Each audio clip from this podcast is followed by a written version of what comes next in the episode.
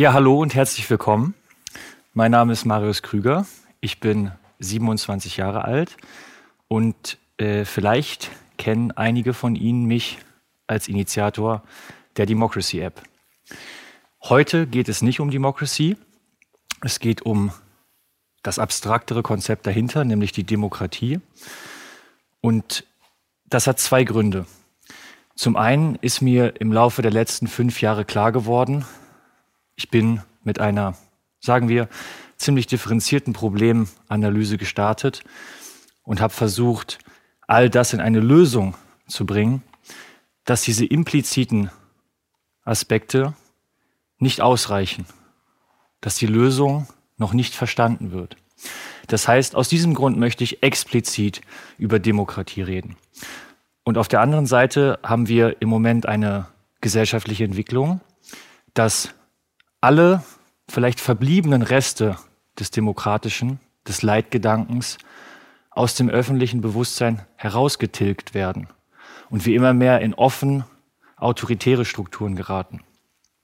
Auch aus diesem Grund ist es mir ein sehr, sehr großes Anliegen, hier für Demokratie zu sprechen und die Geschichte der Demokratie zu erzählen. Vielleicht ist es aber auch die Geschichte von der Demokratie. Denn dieser Vortrag handelt von einem Ideal und dessen Pervertierung. Ja, wenn wir jetzt von Geschichte reden, dann gibt es den Unterschied zu Geschichten. Ein weit bekannter Göttinger, Georg Christoph Lichtenberg, Naturwissenschaftler und Aufklärer, hat vor ungefähr 200 Jahren sagen können, es war vor einiger Zeit in Mode und ist es vielleicht immer noch, auf die Titel der Romane zu setzen, eine wahre Geschichte. Das ist nun eine kleine unschuldige Betrügerei. Aber dass man auf manchen neueren Geschichtsbüchern die Worte ein Roman weglässt, das ist keine so unschuldige. Es geht darum, Geschichte und Geschichten. Bei beiden, wer hat wann was gemacht. Aber was unterscheidet die Geschichte von den erfundenen Geschichten. Die Geschichtswissenschaft definiert Geschichte als res geste, das heißt als einmal von Menschen vollführtes, insofern es Bedeutung erlangt hat. Wir reden also von konkreten Taten, die in echt passiert sind. Aber Geschichte meint eben auch, und das ist die zweite Bedeutung, die Wiedergabe dessen, was passiert ist also die Historia Rerum Gestarum. Und da unterscheiden wir zwei Konzepte. Wir haben einmal die Geschichtsschreibung, also die Erzählung dessen, und dafür braucht es einen aus dem Griechischen gesprochen Histor, also einen Schiedsrichter, einen Augenzeugen, jemanden, der dabei war und für uns die Faktenlage organisiert. Und zum anderen gibt es dann jeweils in jeder Zeit die zeitgenössische Reflexion dessen, was in der Vergangenheit passiert ist. Der Volksmund weiß, dass die Geschichte von Überlebenden geschrieben wird oder von Siegern. Und derjenige, der die Gegenwart kontrolliert, der kontrolliert auch die Vergangenheit. Das heißt, es gilt immer zu unterscheiden, ist das, was wir über die Demokratie wissen, Zeitgeist, zeitgeistliches Wissen, oder ist es tatsächlich das, was historisch passiert ist? Worum wird es in diesem Vortrag gehen? Ich möchte, wie gesagt, die Geschichte der oder im Deutschen schön von der Demokratie erzählen. Und dafür geht es mir darum, den Begriff Demokratie aufzuschnüren. Das heißt, wirklich herauszufinden, was ist damit gemeint, im eigentlichen Sinne.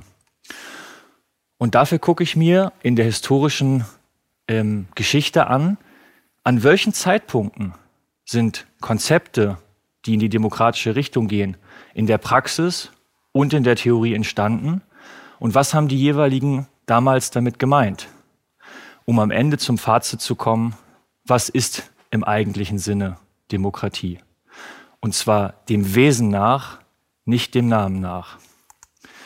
In der Antike gucken wir uns die Ursprünge an, das heißt die erste Entstehung von so etwas wie Demokratie. Das bedeutet auch, dass wir die Ausgestaltung beleuchten und genauso aber die Opposition, die es gegen Demokratie schon damals gab und die sich auch durch die Geschichte zieht.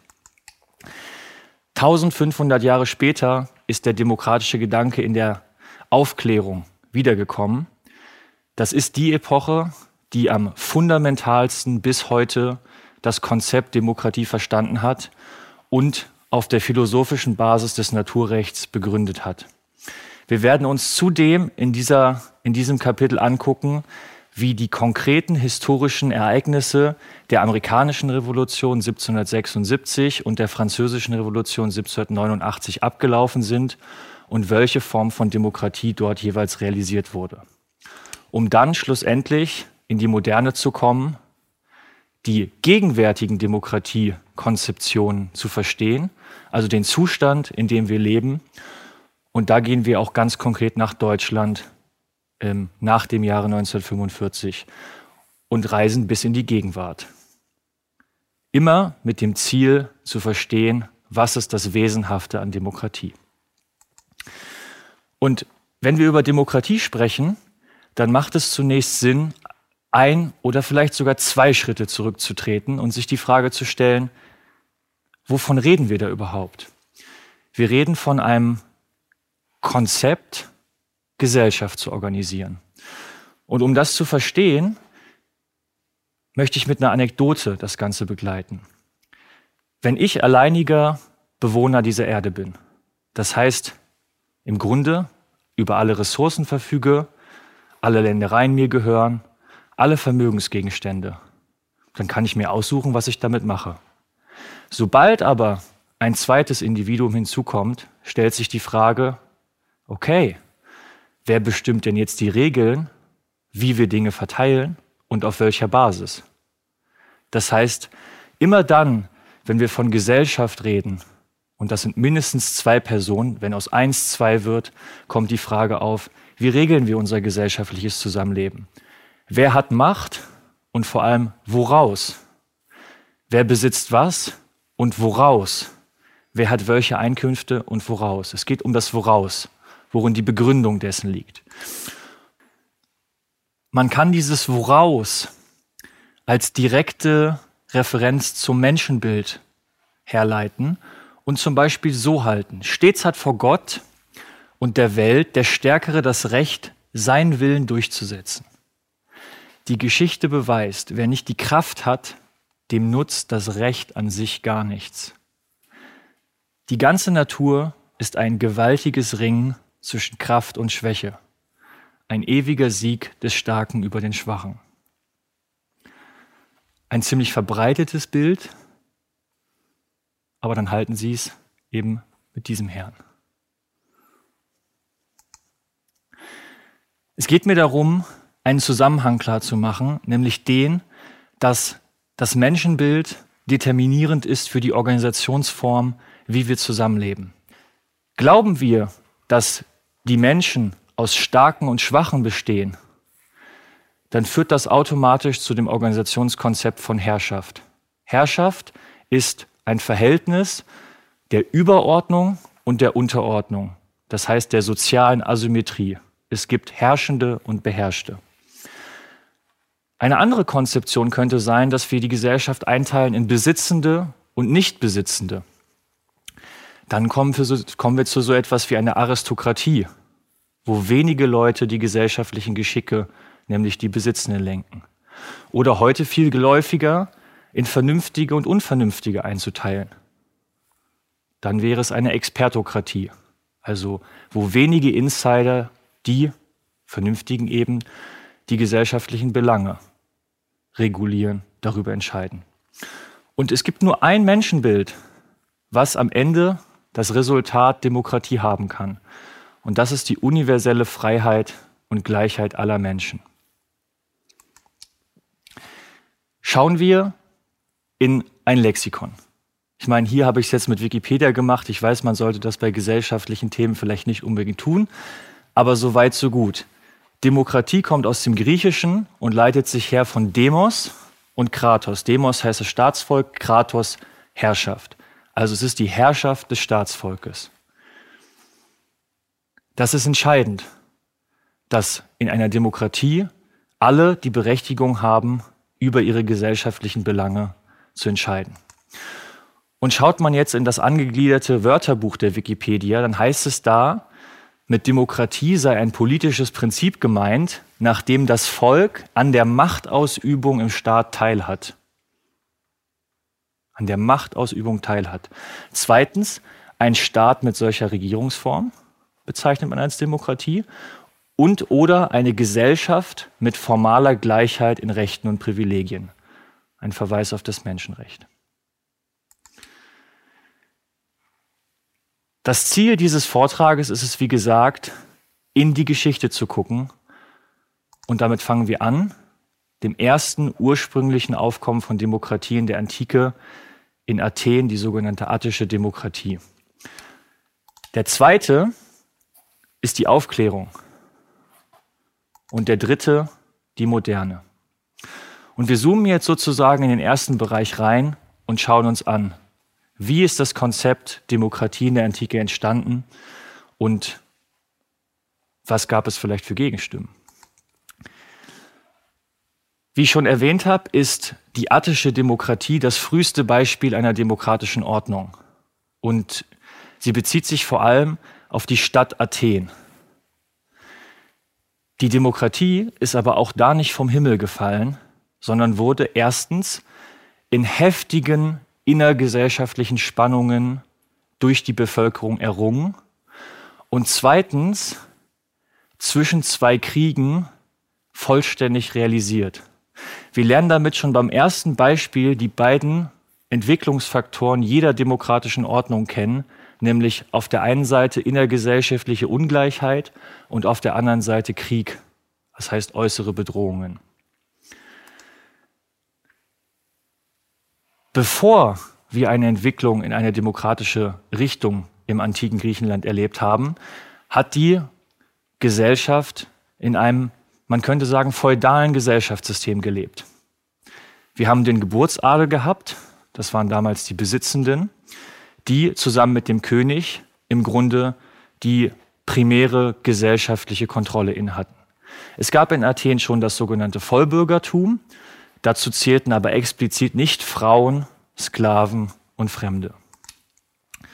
Und alle, die in den sogenannten Adelsstand geboren wurden, das heißt Kraft Geburt, äh, bessere Menschen waren, haben am politischen mitwirken dürfen. Es gab dafür den sogenannten Obersten Rat, den konnten nur Adlige wählen und auch nur Adlige konnten gewählt werden, die wiederum dann unter, unter sich ausgemacht haben, wer sollen die städtischen Beamten sein, wer ist der Kriegsherr, was ist die Gerichtsbarkeit. Und wir können uns natürlich vorstellen, dass diese gesellschaftliche Ordnung insbesondere bei den Bauern, bei den Arbeitern in Athen zu massiven, ja sagen wir, Spannungen geführt haben. Insbesondere deshalb, weil man seine Eigenschaft als Vollbürger und damit als respektiertes Mitglied verlieren konnte, indem man sich beim Adel verschuldet hat. Alle Ländereien gehörten dem Adel, das heißt, der Bauer war abhängig. Und so führte es dazu, dass immer mehr Bürger zu Sklaven wurden.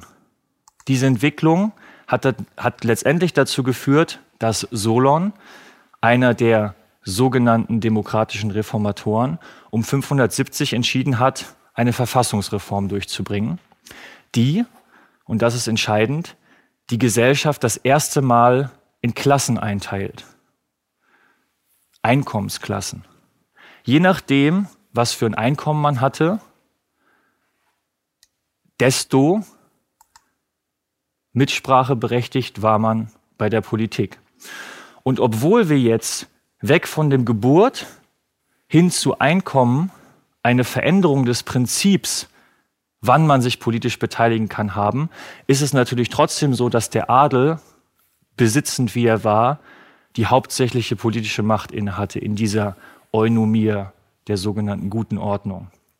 Anders formuliert, wenn du nicht genug verdient hast, sprichst du nicht mit in dieser Gesellschaft. Bedeutet, dass nur für die Jochbauern ein bisschen Mitsprache entstanden ist mit dieser sogenannten Zwischenform der Timokratie. Wir nennen sie auch die Herrschaft der Angesehenen und Besitzenden. Und dann tatsächlich an der Frage des Zweiten Perserkriegs ist in Athen die Demokratie entstanden, nämlich genau die Bevölkerung stand vor der Frage, wenn wir jetzt schon in einen Krieg gezogen werden, dann möchten wir doch selber darüber bestimmen, wann und wo wir kämpfen und nicht durch den Adel bestimmen lassen, wo wir zu kämpfen haben. Wir haben damit die äh, erste sogenannte Vollversammlungsdemokratie.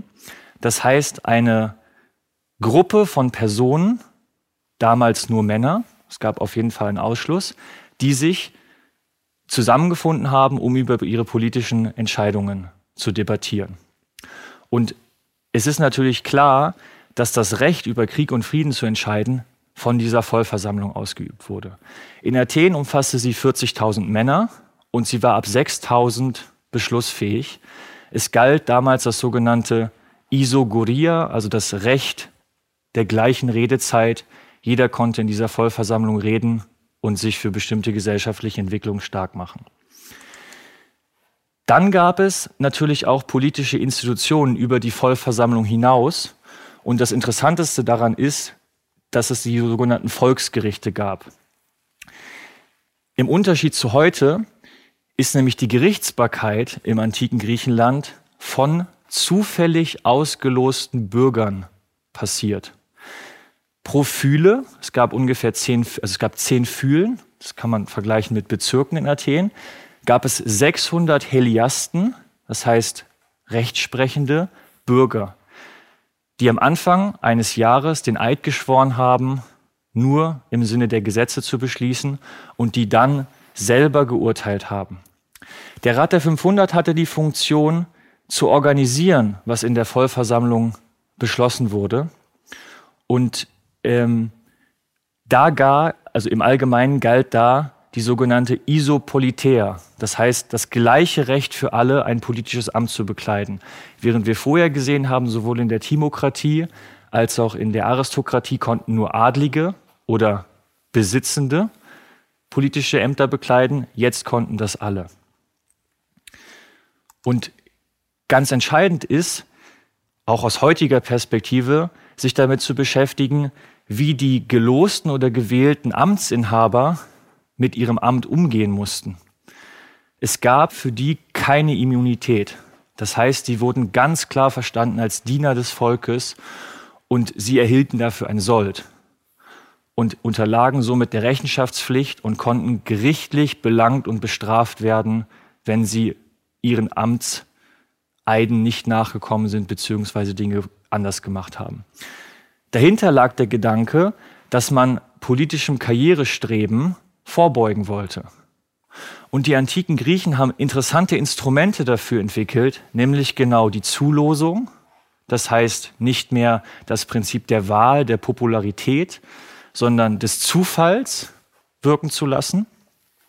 Dann die Annuität, das heißt die Begrenzung einer Tätigkeit auf ein Jahr und die Nichtwiederholbarkeit derselben Funktion. Man muss sich das vorstellen, im antiken Griechenland waren 20 Prozent der Bevölkerung ständig im politischen System aktiv. 6000 Richter, 500 in der Buhle und die Vollversammlung. Das heißt, 20 Prozent gehörten permanent zum politischen Apparat. Aber es gab auch Menschen zu der Zeit und eben nicht wenige, die keine Freude an der demokratischen Entwicklung hatten. So einer der ersten Historiker, Thukydides, der selber eine Goldmine von seinem Vater geerbt hat und sich ja als sehr vermögendes Mitglied der Gesellschaft ähm, hier geäußert hat. Er sagt, jede gute Organisationsform einer Gesellschaft müsse den Schwächen der menschlichen Natur Rechnung tragen. Und was er mit den Schwächen meint, führt er später aus, nämlich, dass die Masse in ihren Auffassungen unstet und wetterwendisch sei für ihre Fehlleistung mache sie andere verantwortlich. Das heißt, auf der einen Seite gibt es in der Demokratie eine politische Masse und es gibt politische Führer, die ihrerseits aber nur durch Verlangen nach Macht geleitet seien, nach Herrschsucht und nach Ehrgeiz. Das heißt, die Demokratie bringt eigentlich zwei Typen von Menschen hervor. politische Führer, seinerseits in Eigeninteresse handelnd und die Masse, die gerne andere verantwortlich macht. Und daraus leitet er dann ab, interessanterweise beschreibend die Ära Perikles, dass es eine dem Namen nach Demokratie bräuchte, aber in Wirklichkeit die Herrschaft des ersten Mannes. Und sein negatives Demokratieverständnis drückt er in seinem Gesamtwerk an der exakt derselben Stelle darauf folgend aus, aber die späteren untereinander eher gleichen Ranges und nur bemüht, jeder der Erste zu werden, spricht von den politischen Führern, gingen sogar so weit, die Führung der Geschäfte den Launen des Volkes auszuliefern. Also eine derartige Demokratiekritik, eine derartiges, ein, ein der, derart antidemokratisches Verständnis. Ähnlich einer ja bis heute sehr äh, angesehenen Philosophen dieser Zeit, nämlich Aristoteles. Wenn man so ein Schulbuch aufschlägt, dann bringt man Aristoteles oft mit Demokratie in Verbindung. Tatsächlich aber war Aristoteles ein ausgewiesener Feind der Demokratie und ein Bewunderer der Timokratie. Er sagt, Solon habe dem Volk nur die allernotwendigste Gewalt gegeben, nämlich die, sich seine Regierung selbst zu wählen. Denn wenn das Volk nicht einmal diese Macht besitzt, lebt es sklavisch und ist der Verfassung gegenüber feindlich. Also es geht schon um Befriedungsfunktion. Die Wählbarkeit dagegen zu allen Ämtern beschränkte er auf die angesehenen und wohlhabenden Leute. Und das ist der Trick. Das Hauptwerk von Aristoteles besteht in seinem Buch Politik darin, Herrschaftsformen zu klassifizieren und am Ende damit auch affirmativ bereitzustellen, was denn die richtigen Herrschaftsformen seien. Er unterscheidet die Orientierung einer Herrschaftsform in gute und schlechte. Gut seien diejenigen, die dem Gemeinwohl dienen und schlecht, wo die Akteure aus Eigennutz handeln. Und er unterscheidet die Anzahl der Herrschenden von einer über mehrere hin zu alle. Interessant ist, dass für Aristoteles die Monarchie, die Aristokratie und am Ende die Timokratie gemeinwohlorientierte Herrschaftsformen seien die Demokratie eine Eigennutzherrschaftsform. Und das begründet er wie folgt und kommt damit dem Paradoxon der Demokratie schon 350 vor Christus als nächstes, indem er davon überzeugt ist, dass in einem Staat, einer Gesellschaft immer die, die, Unterscheidung da ist zwischen Wohlhabenden und Armen und die Wohlhabenden sind immer in der Minderheit und die Armen immer in der Mehrheit. Das bedeutet für ihn, dass in einer Demokratie es passieren könne, dass die Armen, weil sie die Mehrheit bilden, das Vermögen der Reichen unter sich aufteilen. Und das gilt es in jedem Fall gemäß Aristoteles zu verhindern. Das heißt, zwischen Demokratie und Oligarchie unterscheidet sich nur der Besitz der Regenten. Und er kommt damit dem Paradoxon am nächsten, weil wir merken an der Stelle, dass ungleich verteiltes Eigentum und Demokratie nicht richtig zusammengehen. Wenn wir dieses Paradoxon wirklich verstehen, können wir es auch umdrehen und sagen, die Ungleichverteilung von Vermögen und Eigentum ist ein Gradmesser, wie demokratisch eine Gesellschaft sei.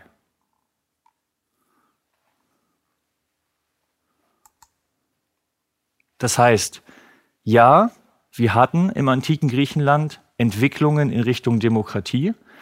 Wir können auch die ersten Anzeichen erkennen, was damit gemeint war. Aber wir hatten eben auch starke Gegenströmungen, also starke Formen von Antidemokratie. Danach gab es insbesondere im dunklen Zeitalter in Europa keine Demokratie mehr. Also keine Form von Beteiligung der Menschen an der Regierung, sondern es gab Monarchie, das heißt die Herrschaft von Königen. Es gab Aristokratien, die Herrschaft des Adels, oder es gab Oligarchien, die Herrschaft der Vermögenden. Erst nach einer sehr, sehr langen Zeit nämlich genau in der Aufklärung, ist das Konzept von Demokratie wieder aufgelebt Und genau das gucken wir uns jetzt mal ein bisschen genauer an.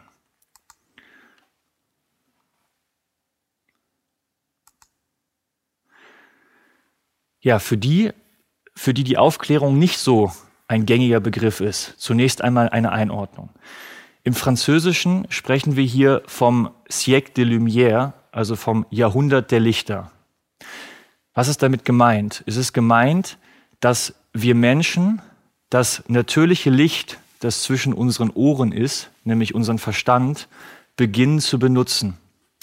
Und so sind die Themen der Aufklärung die Erkenntnisfähigkeit des Menschen, die universelle Erkenntnisfähigkeit, das heißt die Vernunftbegabung eines jeden, und daraus resultierend in der Benutzung unseres Verstandes natürlich die Kritik an den damaligen gesellschaftlichen Ordnungen, gesellschaftlichen Autoritäten, der Religion, dem Staat und so weiter. Das heißt, man kann das Projekt der Aufklärung eigentlich so zusammenfassen, dass alles einer kritischen Prüfung unterzogen wurde, und zwar nach dem Maßstab des Verstandes.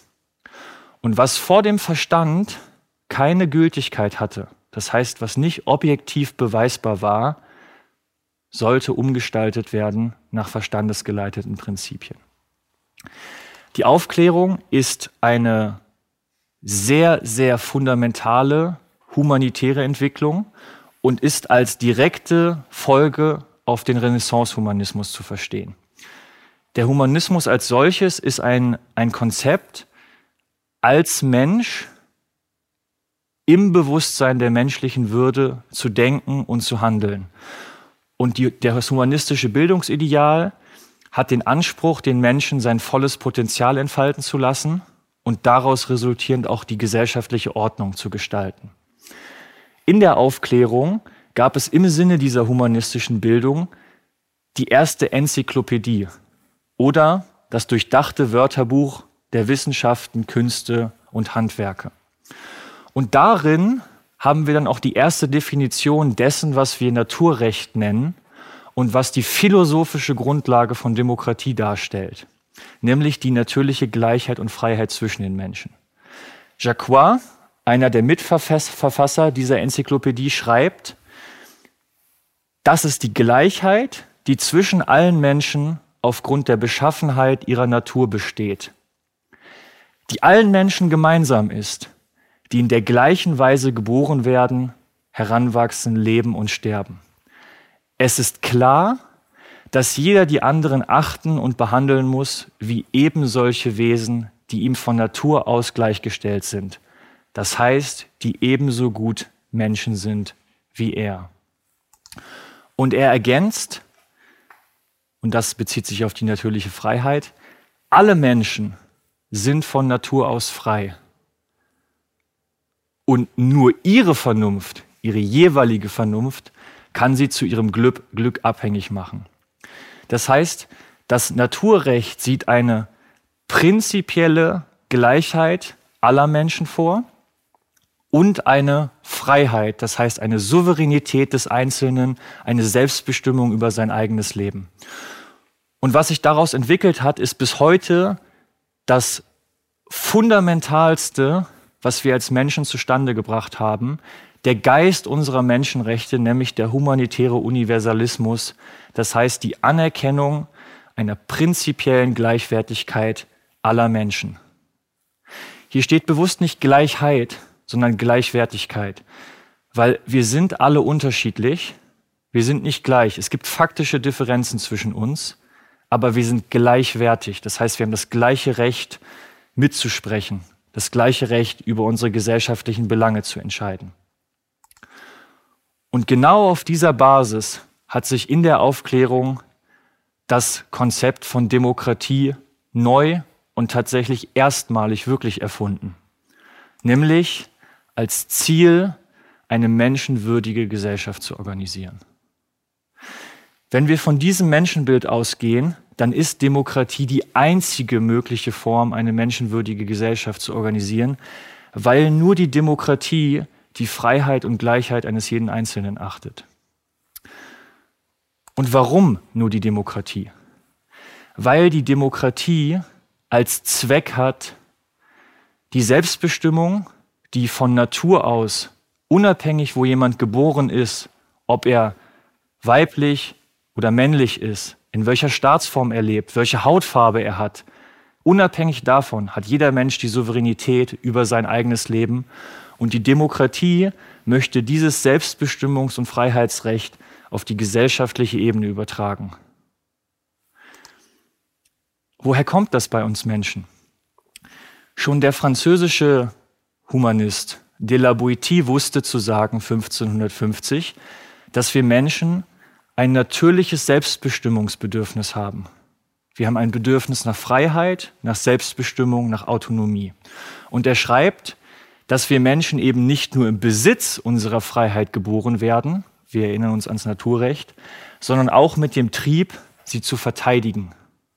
Chomsky spricht im 20. Jahrhundert dann vom Instinct for Freedom. Das ist allen Menschen gleich, selber über ihr Leben bestimmen zu wollen. Und nur die Demokratie hebt das als Konzept auf die gesellschaftliche Ebene. Es gibt aber auch, und das, darüber waren sich die Aufklärer sehr im Klaren, auch pragmatische Gründe, warum die Demokratie die beste Staatsform ist, nämlich als Lernen aus dem, was 1500 Jahre vorher passiert ist, nämlich das Vergießen von unermesslichen Blutspuren durch Machtexzesse von einigen wenigen.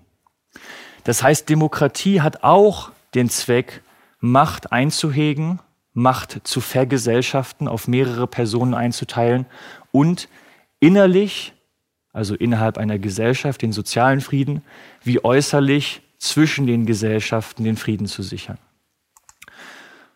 Und da schreibt Locke, einer der Aufklärungsphilosophen und Staatstheoretiker, warum es die demokratische Gesetzgebung braucht, also die Beteiligung mehrerer Leute an, den, an der Gesetzgebung, um der Schwäche der menschlichen Natur nach der Macht zu greifen und sie, nach, und sie zu persönlichen Zwecken zu missbrauchen entgegenzuwirken.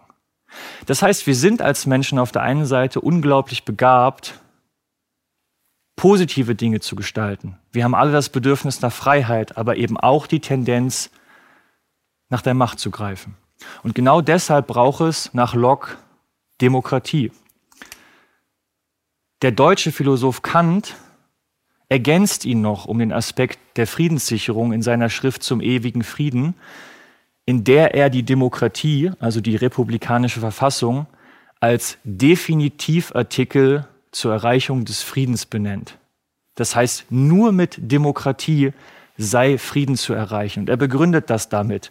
Wenn die Beistimmung der Staatsbürger dazu erfordert wird, um zu beschließen, ob Krieg sein solle oder nicht, so ist nichts natürlicher als das, da sie alle Drangsale des Krieges über sich selbst beschließen müssten, sich sehr bedenken werden, ein so schlimmes Spiel anzufangen.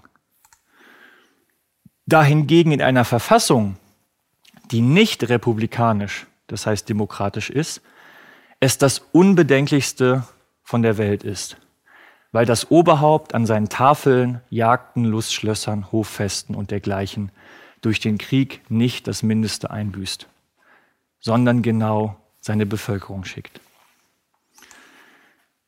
Demokratie für die Aufklärer ist die Einführung von prozeduralen gesellschaftlichen Schutzbalken gegen die bis dahin stattgefundenen Machtexzesse. Das heißt, genau die Vergesellschaftung von Macht und Herrschaft das Aufteilen auf mehrere Leute. Und wie passiert das jetzt? Das passiert dadurch, dass sich die Bevölkerung selbst die Regeln macht. Die souveräne Selbstgesetzgebung. Damit gehen drei Axiome einher. Alle Machtstrukturen haben ihre Existenzberechtigung nachzuweisen. Alle Machtstrukturen. Und sich der Öffentlichkeit gegenüber zu rechtfertigen, Ansonsten sind sie illegitim und somit zu beseitigen. Zweitens, jeder Bürger soll einen angemessenen Anteil an allen Entscheidungen haben, die das eigene gesellschaftliche Leben betreffen. Und drittens, zentrale Bereiche der Gesellschaft, und davon, da reden wir insbesondere von der Wirtschaft, dürfen nicht von einer demokratischen Legitimation und Kontrolle ausgeschlossen werden. Das ist das aufklärerische Verständnis von Demokratie. Und das mündet am Ende in der Definition, dass Demokratie die alleinige Kompetenz ist der Gesetzesunterworfenen, also derjenigen, die die Gesetze machen, sind nämlich alle, zur Verfassung und Gesetzgebung und strikte Bindung aller Staatsapparate an das demokratische Gesetz. Das heißt, wir haben sowohl den Aspekt inhaltlich über die Politik zu entscheiden bei der Bevölkerung. Das heißt zum Beispiel zu entscheiden, möchten wir in diesen Krieg oder möchten wir nicht in diesen Krieg. Und aber auch das strukturelle Recht zu konstituieren, welche Prozeduren zur Entscheidungsfindung wir haben möchten. Also wie unsere Verfassung aussehen soll, ob es dann durch Wahlakte stattfindet, durch Abstimmung, wie die Richter eingesetzt werden und so weiter. Das ist Souveränität. Und wenn wir uns jetzt erinnern, was wir in Victionary gelesen haben, dann ist das nicht einfach nur eine Teilhabe an der Machtausübung. Demokratie bedeutet, dass die Bevölkerung erst die Macht als solches definiert und die Institution definiert. Und dann kann innerhalb der Institution entschieden werden, welches Personal da agieren darf. Aber es geht um die alleinige Kompetenz.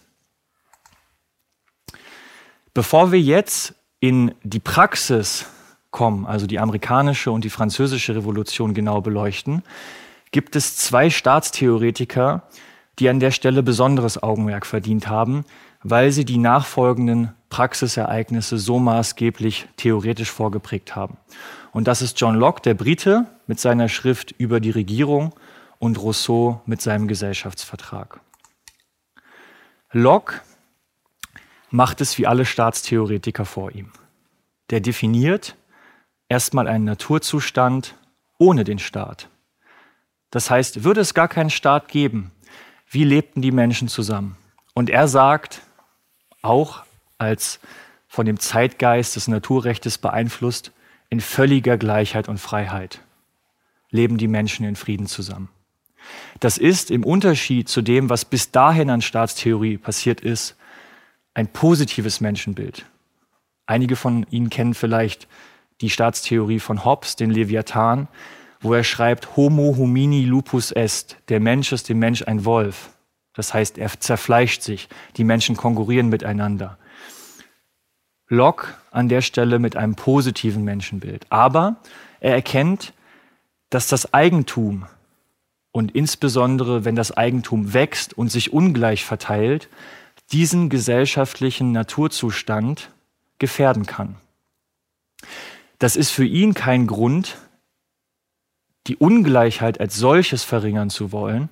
Er leitet für sich nur daraus ab, dass die Aufgabe des Staates, bisher war das immer die Souveränität zu behaupten, jetzt der Schutz des individuellen Eigentums der Bürger sei.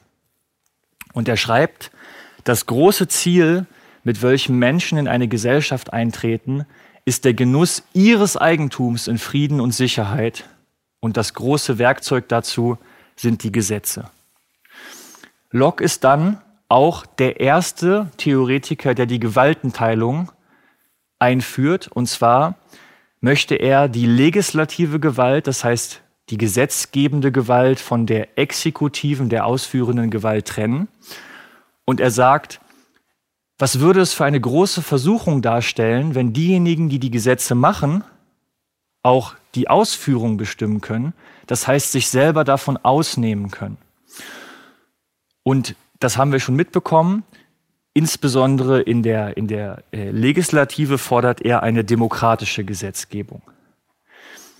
Diesen Gewalten sei aber dann, und das ist auch Teil seiner Schrift, seien Grenzen gesetzt, genau darin, das Eigentumsrecht zu wahren und die persönlichen Freiheitsrechte des Einzelnen zu wahren. Das heißt, wir erleben in der Schrift auch das erste Mal sowas wie eine Grundrechtegarantie und das Widerstandsrecht gegen den Staat. Also sollte der Staat diesen Zwecken verderblich werden, des Eigentumsschutzes und des Freiheitsrechteschutzes, kann die Bevölkerung die eingesetzte Regierung absetzen und eine neue bestimmen. Jean-Jacques Rousseau hat die zeitgeistliche Ständeordnung als schärfstes kritisiert und hat die, die Herrschaftskritik am fundamentalsten zu Ende gedacht und zu Ende geführt in seinem Gesellschaftsvertrag. Er schreibt, alle Menschen sind frei und doch liegen sie in Ketten.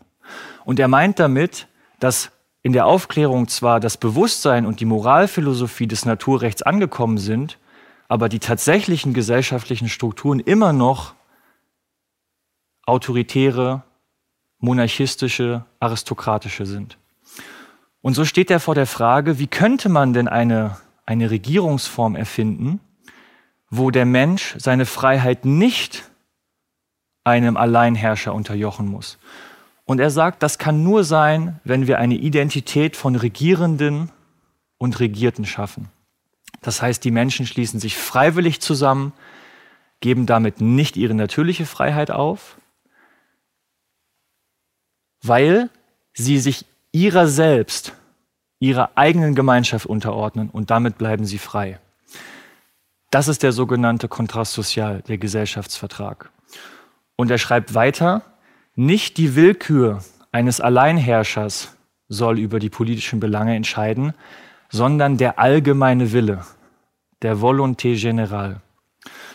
Und das ist an der Stelle wichtig, da noch mal ein bisschen genauer darauf einzugehen, weil was meint er damit? Er meint damit, dass es in einer Gesellschaft eben Volonté particulières gibt, also besondere Willen, Einzelinteressen, und es gäbe einen allgemeinen Willen, eben den demokratischen allgemeinen Willen.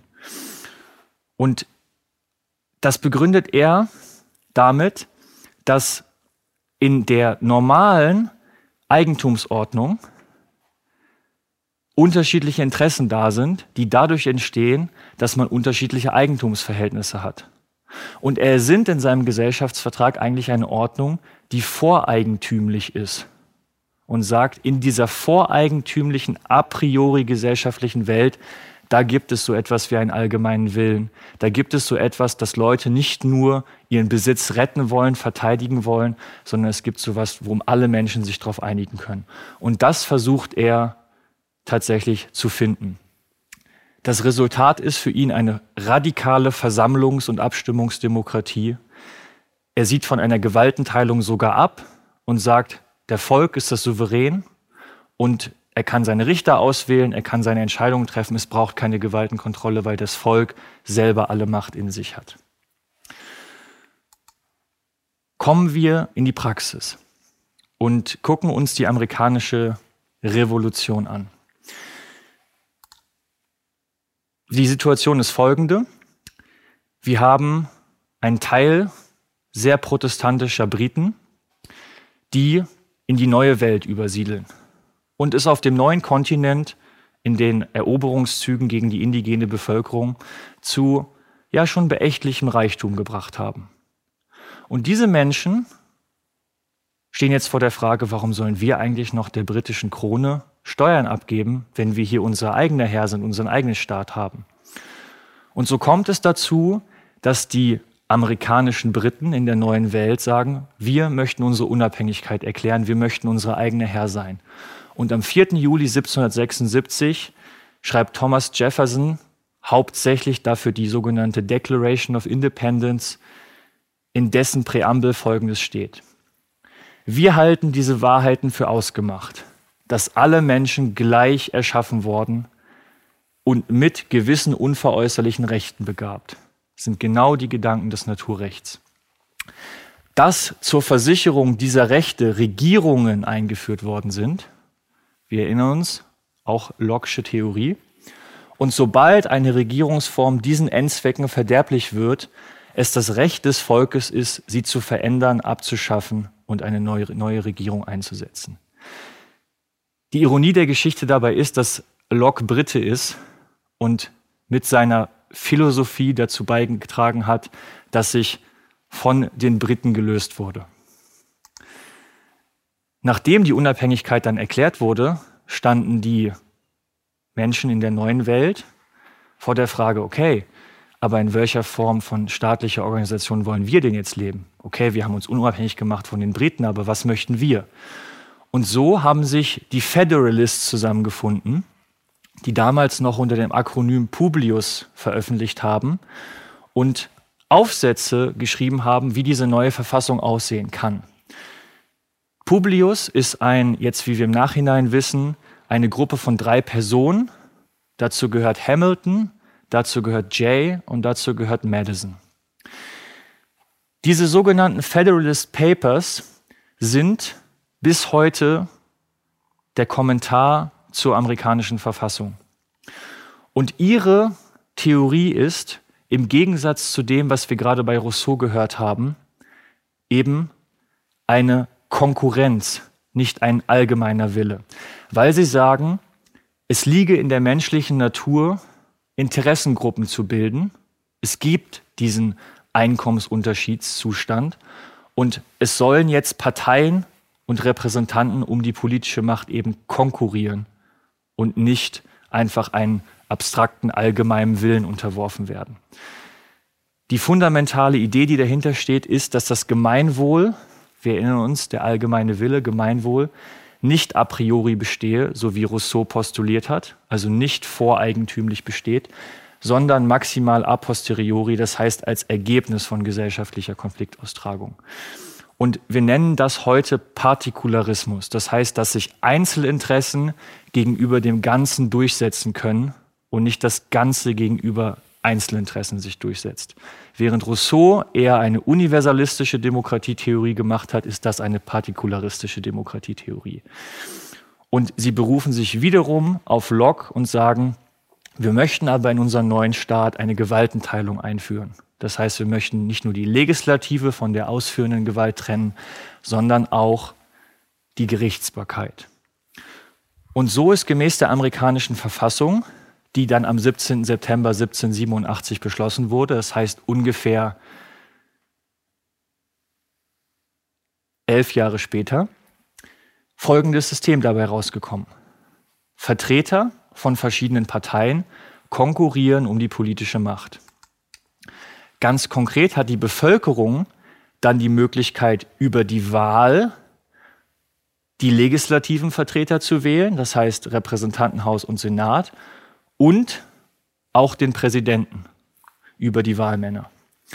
Auf die Gerichtsbarkeit hat die Bevölkerung keinen Einfluss.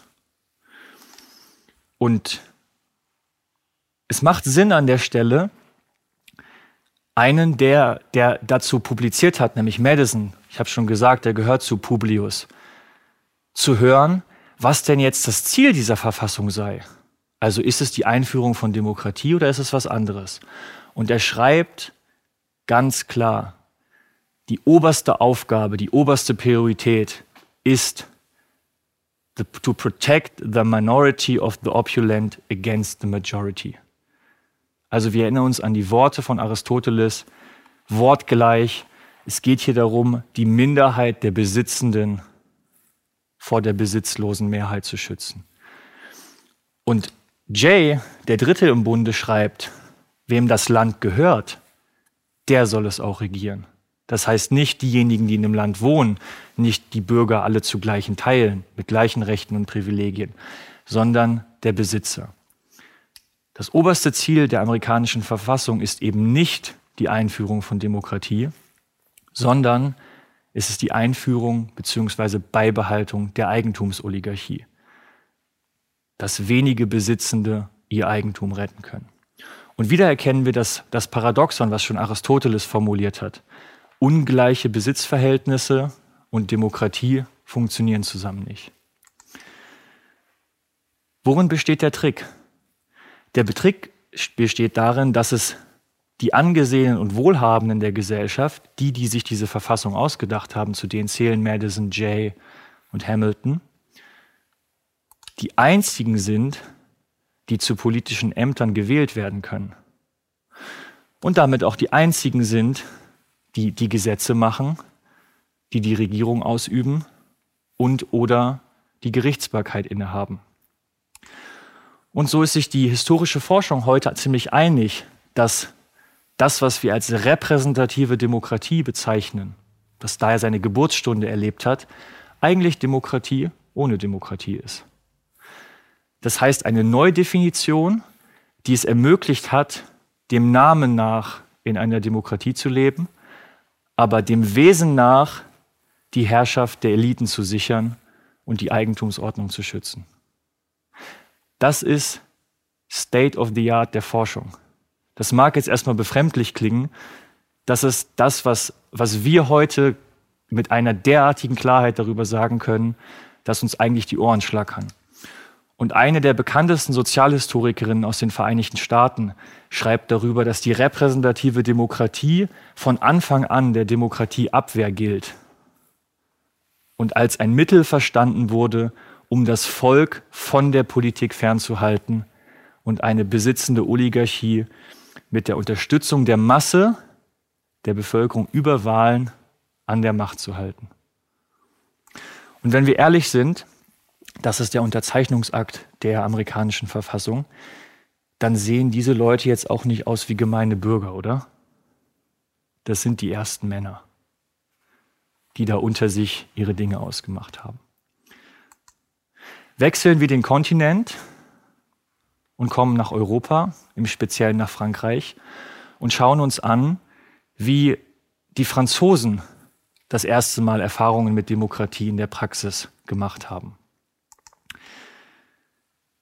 Die französische Revolution ist wahrscheinlich eines der spannendsten Themen, mit dem man sich geschichtlich beschäftigen kann und ist natürlich nicht monokausal herzuleiten, warum sie entstanden ist. Aber was man auf jeden Fall sagen kann, ist, dass die Gesellschaftsordnung sehr ungerecht war. Es gab da den Klerus, also die Geistlichen, die Adligen inklusive dem König Ludwig XVI. und die Bürger, den sogenannten dritten Stand. Prozentual, ersten beiden Stände haben zwei Prozent der Gesellschaft ausgemacht, Bürger und Bauern waren 98 Prozent. Während aber der Adel in Versailles mit dem König zusammengelebt hat wie Gott in Frankreich, man kennt, man kennt den Ausspruch, hat die Bevölkerung mit ziemlich wenig leben müssen. Und der Staatshaushalt war derart verschuldet, dass dem König nichts anderes blieb, als in irgendeiner Form die Steuern zu erhöhen, aber sich nicht in seinem Reichtum einzuschränken. Das bedeutet, dass mit der Gesetzgebung der dritte Stand so stark belastet wurde, plus dass Dürren äh, die Nahrungsmittelpreise so enorm hervorgehoben, äh, hochgehoben haben, dass Druck innergesellschaftlich da war und die Gerechtigkeitsfrage immer mehr zum Thema wurde.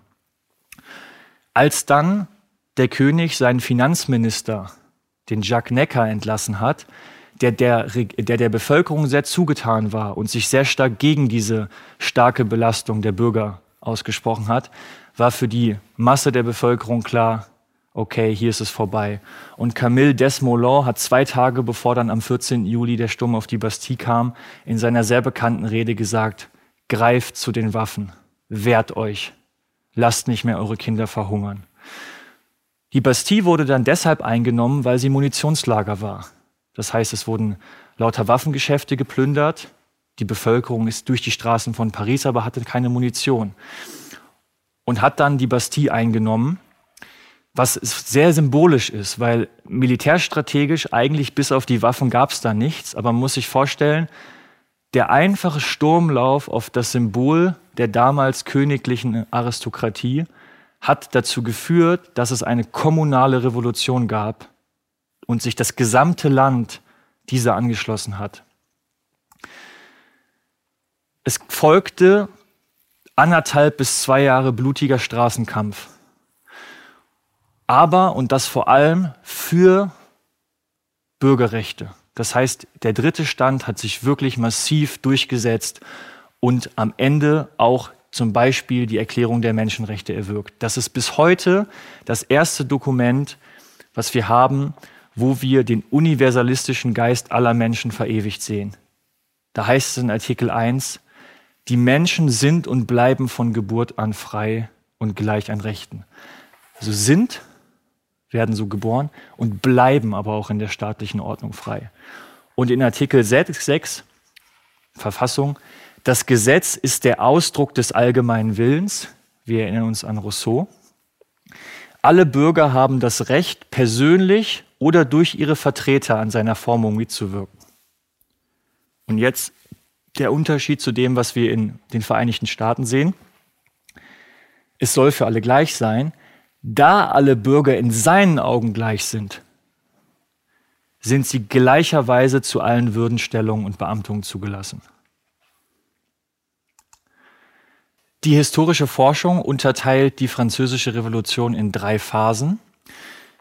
Wir haben in der ersten Phase eben den Kampf für die bürgerlichen Freiheitsrechte, an deren Ende die konstitutionelle, also parlamentarische Monarchie stand und auch, wie wir eben gesehen haben, die allgemeine Erklärung der Menschenrechte.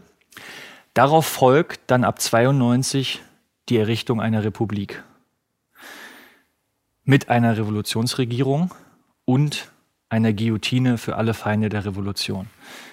Wir haben hier ein Wandplakat aus dieser Zeit, auf dem es heißt Einheit, Unteilbarkeit der Republik und dann das, was wir alle kennen, Freiheit, Gleichheit, Brüderlichkeit oder der Tod.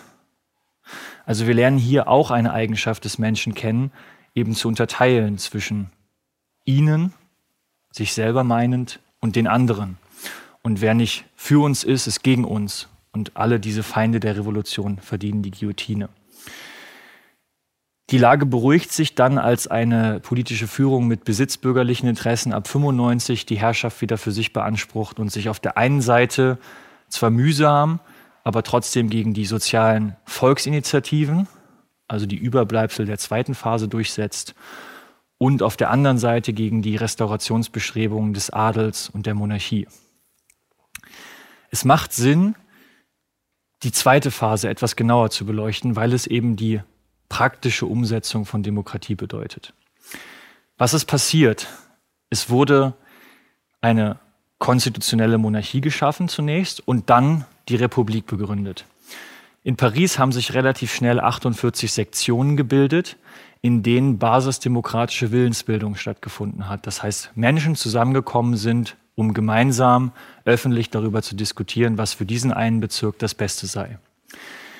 Parallel dazu haben sich die Jakobiner mit dem äh, Maximilian Robespierre etabliert und haben einen sogenannten Haushaltsausschuss gebildet. Ist die Interimsrevolutionsregierung. Und die haben beschlossen, nach dem Rousseau'schen Vorbild eine Demokratie des allgemeinen Willens beschließen zu wollen. Und unter diesen allgemeinen Willen haben sie dann alle gestellt, eben auch die Feinde der Revolution und die geköpft. Da bestand natürlich Willkür, weil die Feinde der Revolution hingen von der Definition der Regierung ab. Hier zum Beispiel Olympe de Gouges, eine Frauenrechtlerin der dieser Zeit und Unterstützerin der Revolution, wird von der Revolutionsregierung getötet. Wir kennen den Ausspruch, die Revolution tötet ihre eigenen Kinder. Und so ist es nicht die Demokratie als solches, die versagt hat, sondern wiederum die Revolutionsregierung, die diese Sektionen und diese basisdemokratischen Errungenschaften von oben niedergerungen hat. Die Frage ist relativ interessant, wenn wir jetzt von diesem allgemeinen Willen sprechen, ob Demokratie eben auch bedeutet, dass der Tod einer bestimmten gesellschaftlichen Gruppe eben mit demokratischer Mehrheit beschlossen werden kann. Wir wissen zwar, dass es damals eben genau nicht die Mehrheit war, die das in einer Versammlungsdemokratie entschlossen hat, sondern die Regierung, aber wir können uns trotzdem auf die Frage einlassen. Und wir kommen zu dem Punkt, dass egal unter welchen Bedingungen das Learning aus der französischen Revolution ist, dass in jeder Form unbedingt die Menschenrechte Gültigkeit haben müssen. Also auch Demokratie hat das Problem, mit einem Laster des Menschen, wie ich schon gesagt habe, umzugehen, nämlich einzuteilen in wir und die anderen. Und deshalb müssen wir uns auf die Basis von Demokratie besinnen, nämlich die Freiheit und Gleichheit, also die Menschenrechte. Und alles, was darüber passiert, ist eben absolut gültig davon. Und wir lernen aus meiner Perspektive auch, dass es eben keine demokratische Guillotine war, sondern es war eine Guillotine der Herrschaft. Das heißt, wir lernen über den totalitären Charakter von Macht, von Herrschaft. Auch in einer Demokratie, die ja als solche keine war, weil sich die Revolutionsregierung wieder als die Übermächtigen gezeigt hat, haben wir das Problem, dass Menschen fasziniert werden von der Macht und beginnen, Dinge durchzusetzen, die nicht im allgemeinen Interesse sind. Camus konnte dann 150 Jahre später sagen, kein Mensch besitzt so viel Festigkeit, dass man ihm absolute Macht zubilligen könnte. Und ja, das, was dort passiert ist, dass im allgemeinen Willen Leute geköpft wurden, hatte nichts mit Demokratie zu tun, weil Demokratie hätte genau die Vergesellschaftung von Macht bedeutet. Nicht die Alleinherrschaft von Robespierre und Co., seinem Jakobiner-Clan, sondern das Weiterbestehen der 48 Sektionen und der basisdemokratischen Willensbildung. Aber wir lernen auch ein drittes aus der Französischen Revolution, nämlich, dass es das, was Rousseau als den allgemeinen Willen bezeichnet hat, in der Praxis gar nicht gibt, sondern stattdessen Pluralität herrscht und heterogene Interessen. Das heißt, es gibt Partikularinteressen. Jede gesellschaftliche Gruppe hat ein bestimmtes Interesse. Und wir kommen nicht einfach per Definition in diesen voreigentümlichen Zustand. Wenn wir akzeptieren, dass es diese Interessenunterschiede gibt, dann bedeutet Demokratie, einen Ausgleich zwischen diesen unterschiedlichen Interessen zu finden und für ein gemeinsames politisches Handeln das miteinander in Einklang zu bringen und in Ausgleich zu bringen. Und das heißt auch, dass wenn wir von Demokratie sprechen und von Verfahren, sich selbst die Gesetze zu machen, diese unterschiedlichen Interessen kompatibel machen zu müssen. Also Demokratie hat im Kern die Aufgabe, Verfahren zu definieren, wie unterschiedliche Interessen miteinander ausgetauscht werden können. Zeit für eine Zwischenbilanz der Aufklärung. Was macht die Demokratie so attraktiv? Von unten betrachtet also aus der Perspektive der Machtlosen, der Bevölkerung, alles. Rainer Mausfeld fasst es so zusammen, Demokratie zielt darauf, Wege zu finden, wie sich Macht so einhegen lässt, dass nicht einfach der Starke über den Schwachen herrschen kann. Wir haben gelernt, es geht darum, dem Selbstbestimmungsantrieb des Menschen auf gesellschaftliche Ebene zu übertragen. Und wir haben auch gelernt, es geht genau um die Vergesellschaftung von Macht, die Einhegung von Macht, die Friedenssicherung. Von oben betrachtet hat aber Demokratie gar keinen Nutzen. Wenn Demokratie darauf zielt, Macht einzuschränken, dann haben die jeweils Mächtigen gar kein Interesse daran.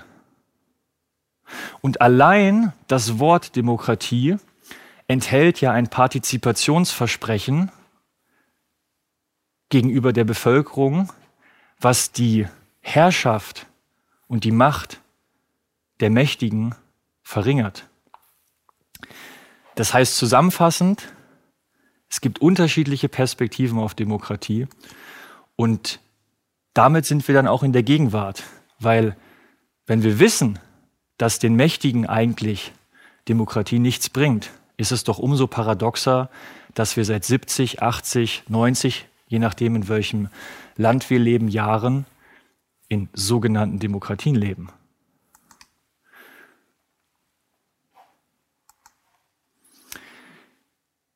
Das 20. Jahrhundert wurde eingeleitet, demokratietheoretisch, von einem Buch, was ja seinesgleichen sucht in seinem Einfluss, nämlich von Gustave Le Bon Psychologie der Massen.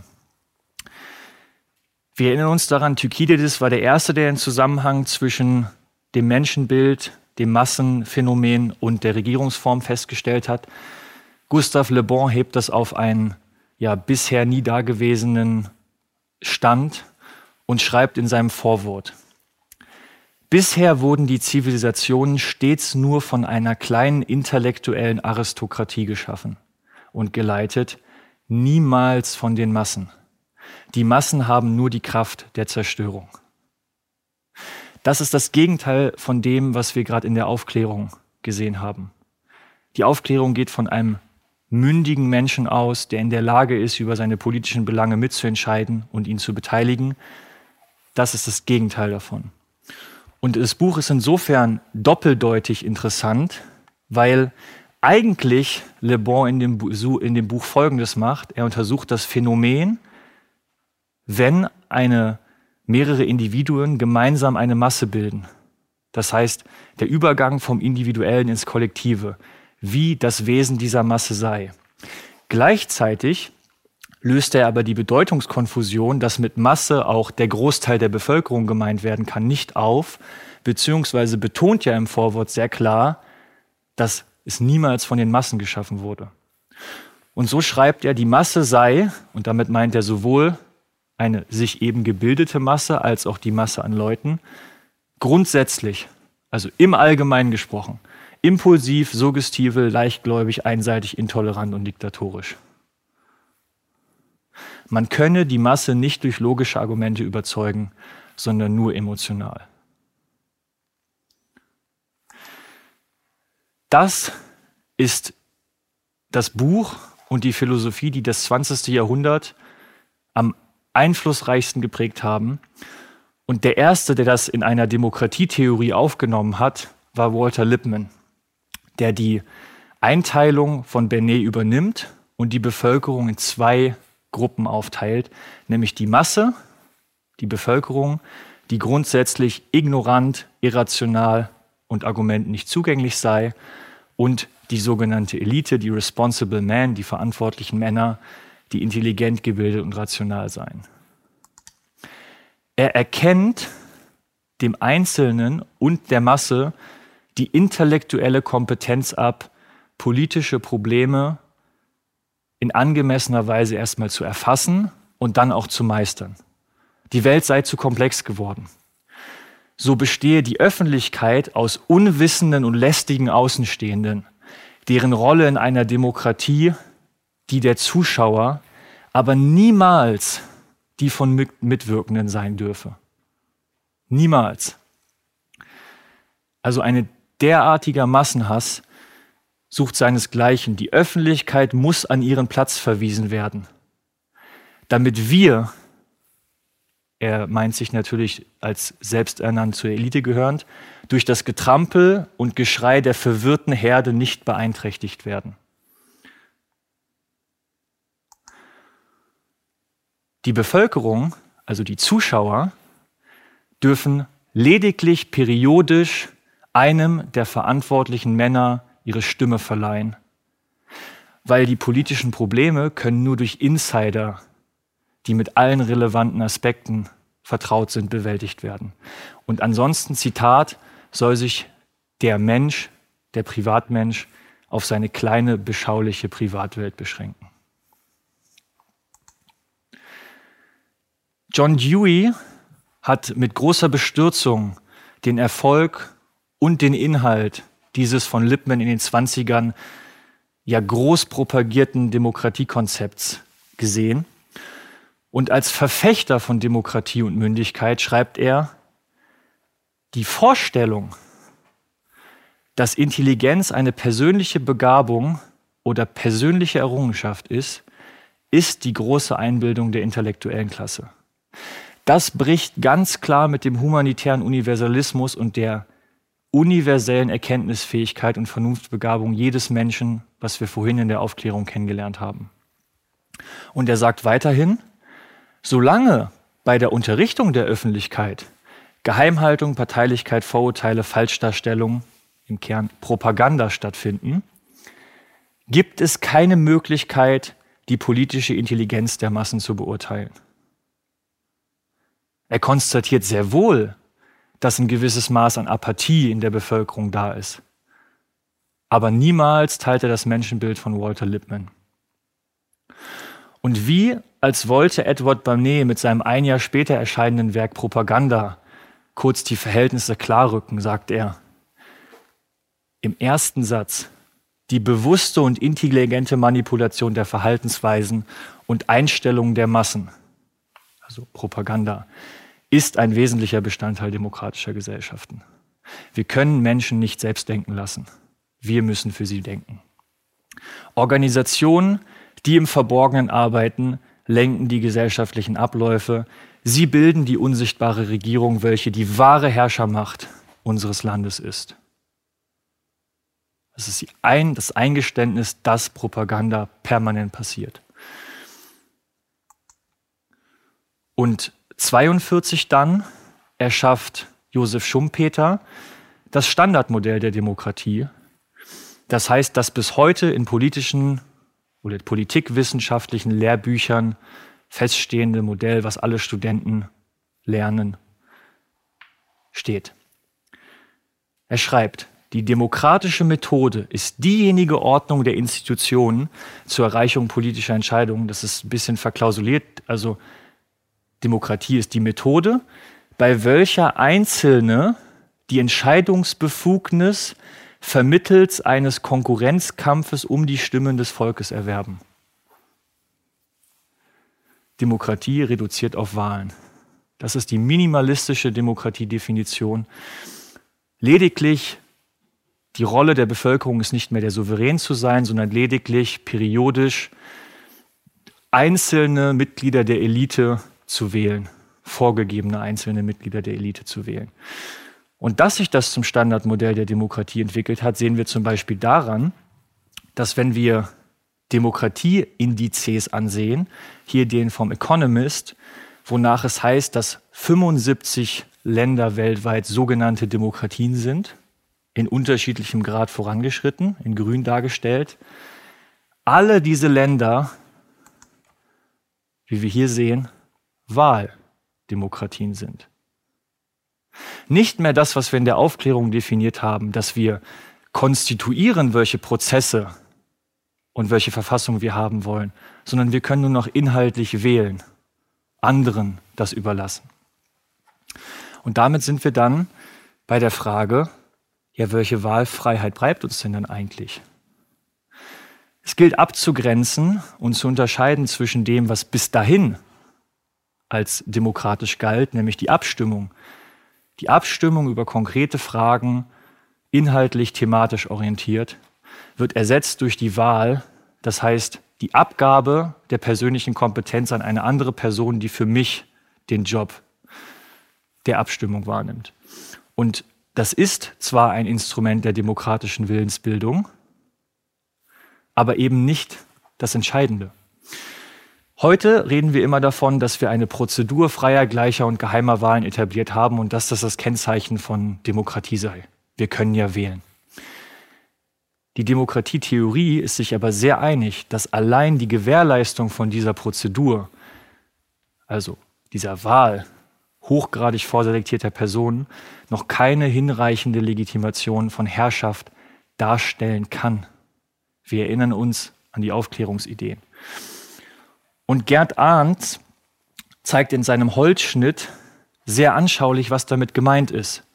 Wir haben hier unten den Souverän, die Bevölkerung.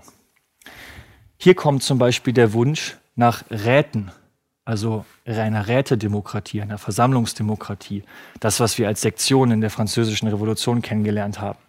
Aber dieser Wunsch kann gar nicht überführt werden in politisches Handeln, weil die einzige Auswahlmöglichkeit, die der Bevölkerung noch zur Verfügung steht, ist, die Auswahl zwischen vordefinierter Personen wahrzunehmen. Welche Interessen diese vordefinierten Personen finanzieren, bleibt für den Bürger unsichtbar aber die Auswahl besteht lediglich zwischen Schwarz und Weiß.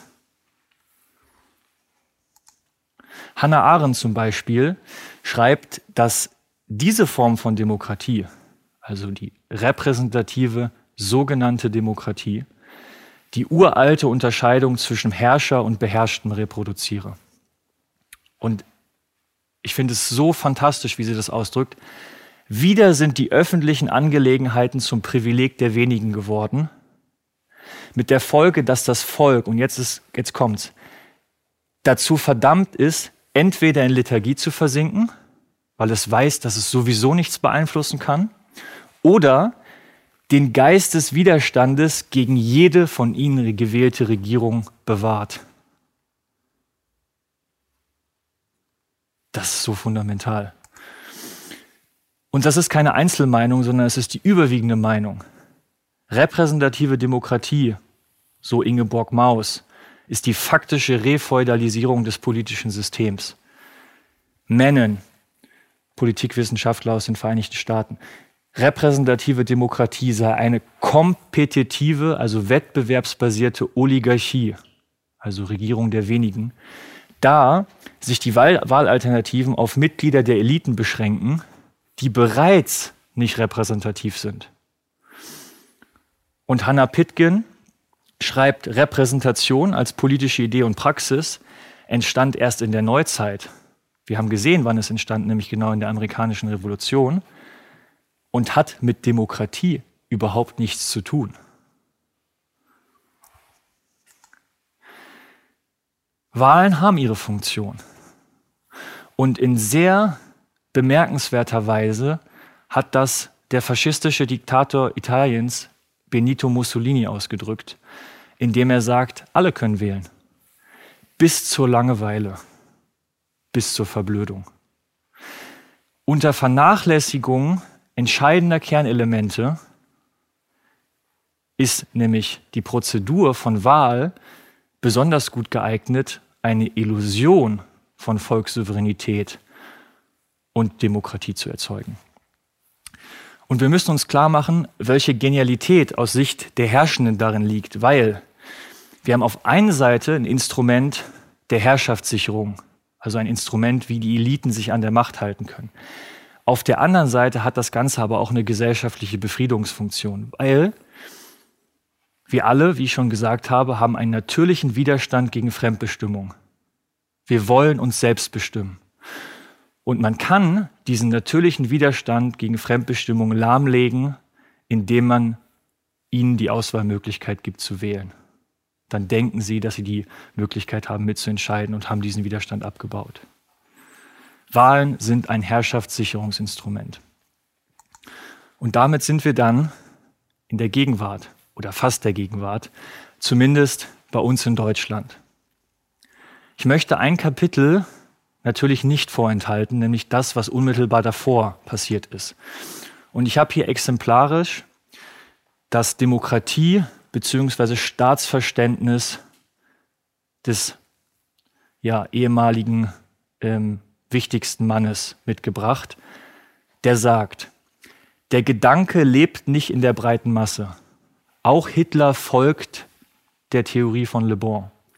Das müssen wir nun einmal erkennen und das ist auch ganz klar. Die Menschen sind nicht in der Lage dazu, Entscheidungen zu treffen.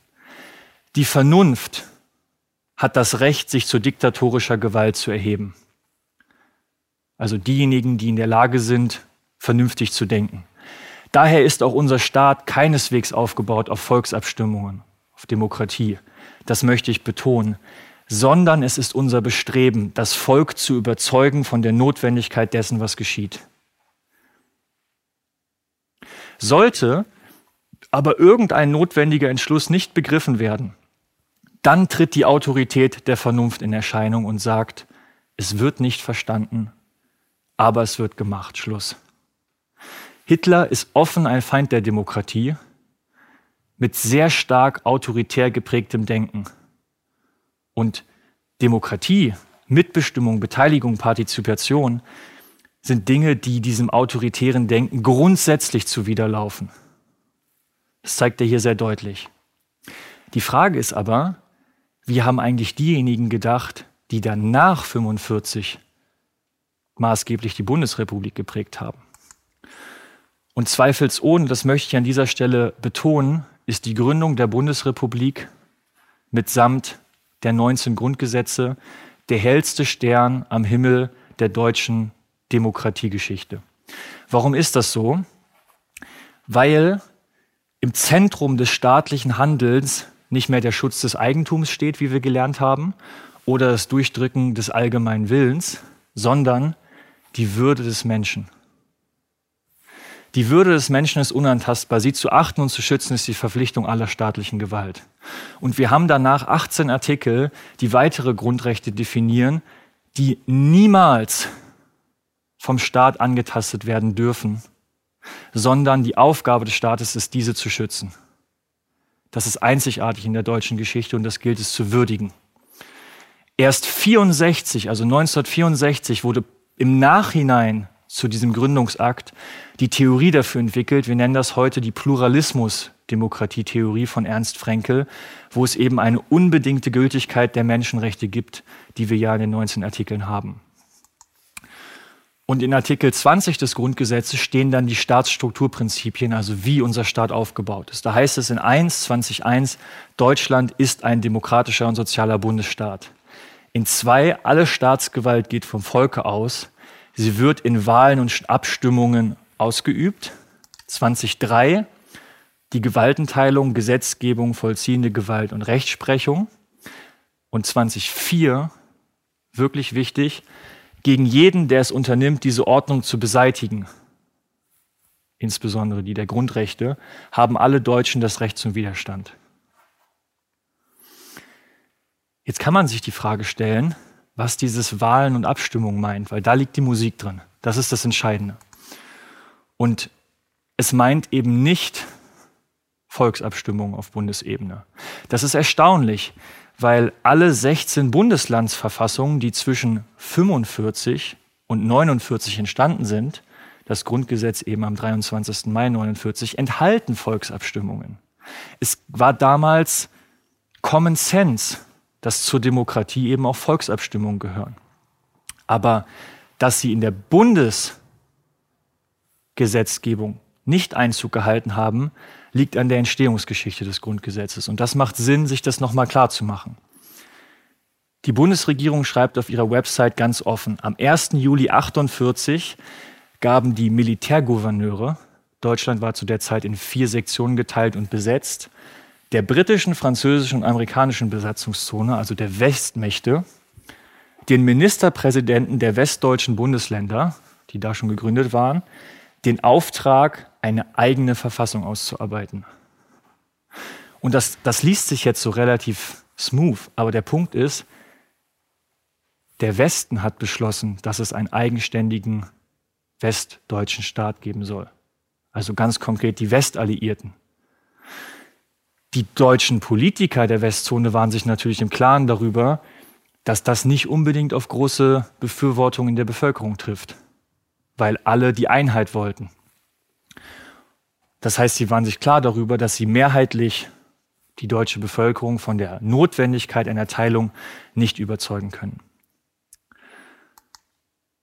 Das Grundgesetz wurde dann in einem parlamentarischen Rat diskutiert, erwirkt und so weiter.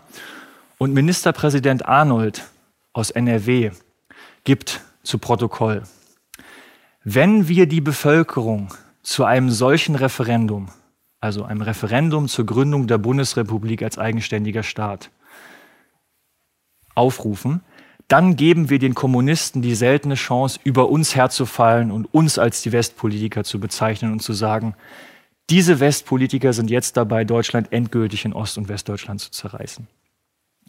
Ich könnte mir vorstellen, dass bei einer solchen Auseinandersetzung die Möglichkeit entsteht, dass das Referendum nicht angenommen wird. Es besteht die Sorge, dass die Bevölkerung keinen eigenen westdeutschen Staat will.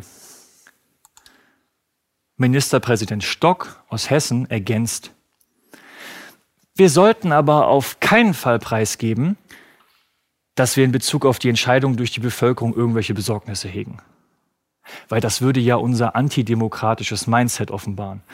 Stock sagt in einer späteren Diskussion noch, dass Volksabstimmungen möglicherweise zu Ergebnissen führen könnten, die im Sinne der Demokratie nicht wünschenswert sind. Und treibt damit natürlich die Bedeutungsverschiebung des Wortes Demokratie auf die Spitze. Und der bayerische Ministerpräsident Ehard kommt dann auf die spitzfindige Begründung und Schutzbehauptung, eine Begründung für die Öffentlichkeit, warum es keine Volksabstimmung und auch keine verfassungsgebende Versammlung gibt, kann nur so lauten, dass man sagt, ein Referendum ist eine Sache, die nach außen hin etwas Endgültiges dokumentiert. Wir können doch nicht die Ostdeutschen ausschließen.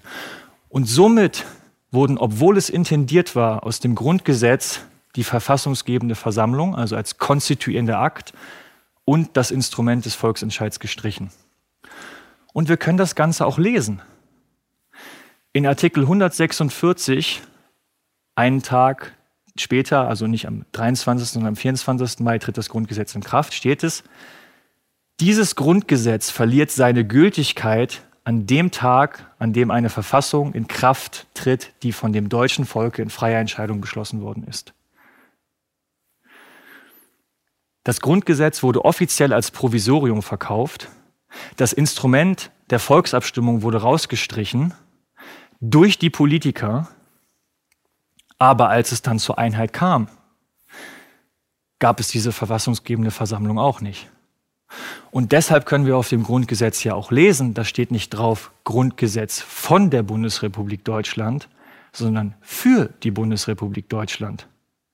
Es hat in Deutschland nicht diesen im Sinne der Aufklärung konstituierenden Akt durch die Bevölkerung gegeben, sondern es ist eine Demokratie, die von oben entstanden ist. Wie sieht das Ganze aus? Es ist ein repräsentatives System. Auch wir haben mittlerweile eine Gewaltenteilung. Und den Parteien kommt gemäß Artikel 21 Grundgesetz, also dann der folgende nach 20, eine außerordentlich gewichtige Bedeutung zu. Nämlich, sie stellen die Auswahlmöglichkeiten dar. Wir als Bevölkerung haben also die Möglichkeit, alle vier Jahre Parteien zu wählen, die wiederum das, also Sie und die Abgeordneten das Parlament konstituieren. Wir haben aber keinen Einfluss auf die Exekutive und keinen Einfluss auf die Judikative, sondern die von uns gewählten Parteien und Parlamentarier wählen ihrerseits den Bundeskanzler. Gemäß Bundeswahlgesetz haben wir zwei Stimmen zur Verfügung. Und zum einen können wir einen Direktkandidaten wählen, also in unserem Wahlkreis den, den wir direkt entsenden wollen, und aber eine Partei. Ist das jetzt der Gipfel der Volksherrschaft? Was aber wirklich geschieht, um es mit den Worten von Karl Jaspers zu sagen, ist dadurch noch nicht bestimmt. Was die Menschen tun, die in diesen gegebenen Strukturen leben und wie sie und was sie aus ihnen machen, ist nicht aus dem Grundgesetz vorauszusehen, schreibt er in seinem wirklich wichtigen Aufsatz 1966, Wohin treibt die Bundesrepublik? Und er führt fort. Auf die Frage, ob unser Staat eine Demokratie sei, pflegt die Antwort selbstverständlich zu sein, ja, eine parlamentarische Demokratie. Das Grundgesetz bezeugt es, alle Staatsgewalt geht vom Volke aus. Wie aber sieht das in der Realität aus? Die Verfasser des Grundgesetzes scheinen vor, Vol vor, dem Volke Furcht gehabt zu haben, denn dieses Gesetz schränkt die Wirksamkeit des Volkes auf ein Minimum ein. Wir müssen uns klar machen, das Grundgesetz räumt der Vertretung mehr Rechte ein als der Bevölkerung. Alle vier Jahre wählt es den Bundestag. Die ihm von den Parteien vorgelegten Listen oder Personen sind schon vorher durch die Parteien gewählt. Der Vorgang dieser verborgenen Vorwahl, die die eigentliche Wahl ist, ist verwickelt. Die Namen für die Wahlkreislisten und die Landeslisten werden nicht immer auf die gleiche Art und Weise aufgestellt. Immer aber sind es die Parteigremien, nie das Volk selbst, das an, diesen entscheidenden, das an diesem entscheidenden Anfang beteiligt wäre. Und er finalisiert, man muss Parteimitglied sein, um bei dieser Wahl irgendwo mitwirken und um aufgestellt werden zu können. Aber auch wer Parteimitglied ist, hat als solches eine geringe Wirkung. Entscheidend wählen die Parteihierarchie und die Bürokratie. Wahlen sind keine Wahlen im eigentlichen Sinne, sondern die Akklamation zur Parteienoligarchie. Also das Beifallklatschen zur Fremdbestimmung durch die Parteien. Wohin treibt die Bundesrepublik? Zur Parteienoligarchie. 1966 konnte man das im Spiegel veröffentlichen. Da war das im Debattenraum möglich. Und wie sieht das Ganze aus? Wir haben eine Machtbündelung in den Parteien. Das heißt, die Parteien kontrollieren über ihre Hierarchie letztendlich sich selbst die Auswahl der Abgeordneten und damit die Direktkandidaten. Das Parlament wird vollständig von Parteien kontrolliert und damit auch alle anderen Gremien. Das ist das, was Jaspers mit Parteienoligarchie meint. Und dass diese Kritik nicht weit an der Realität vorbeiging, sondern sie exakt getroffen hat, zeigt sich in dem, was darauf folgend passierte, nämlich die großen Proteste 67 und dann die sogenannten 68er, die gegen diese Form von Staatsorganisation auf die Straße gingen. Aber nicht nur dagegen, sondern auch gegen den Imperialismus des verbündeten US-Amerika, der in Vietnam Krieg führte. Das war eine der massivsten Bürgerprotestbewegungen, die wir in der Bundesrepublik gesehen haben. Und das Ganze hatte Wirkung. Nämlich auch auf die Eliten, die als solche im Jahr 75 eine Krise der Demokratie konstatieren. Die Krise besteht nicht darin, wie heute, dass wir die Demokratie schützen müssen gegen sogenannte Populisten, gegen Trump, sondern die Krise ist ein zu viel an Demokratie, ein zu viel an Politisierung. Es heißt in dem Bericht der Trilateralen Kommission, also das heißt der Eliten aus Europa, Asien und US-Amerika, in Zeiten, als Truman in der Lage war, das Land lediglich mit einer Handvoll Wall Street-Bankern und Anwälten zu regieren, also nicht äh, durch die Bevölkerung, sondern mit denen, stellte sich das Management von Demokratie noch relativ einfach dar. Heute das effektive Funktionieren eines demokratischen politischen Systems erfordert ein gewisses Maß an Apathie und Nichtbeteiligung seitens einiger Einzelpersonen und Gruppen. Und es ist natürlich stillschweigend klar, dass die Unbeteiligtheit der, der Gruppen nicht die der Elitengruppen meint, sondern die der Bevölkerung. Das Ziel also war, diese riesige Politisierung, die sowohl in den Vereinigten Staaten als auch auf dem europäischen Kontinent in den 70er Jahren entstanden ist, in irgendeiner Form zu brechen. Also das Risiko aus der Demokratie zu nehmen, das Restrisiko für die Eliten aus der Demokratie zu nehmen. Und wie schafft man das? Das schafft man, indem man die Gesellschaft entpolitisiert. Man möchte eine apathische Zuschauerdemokratie.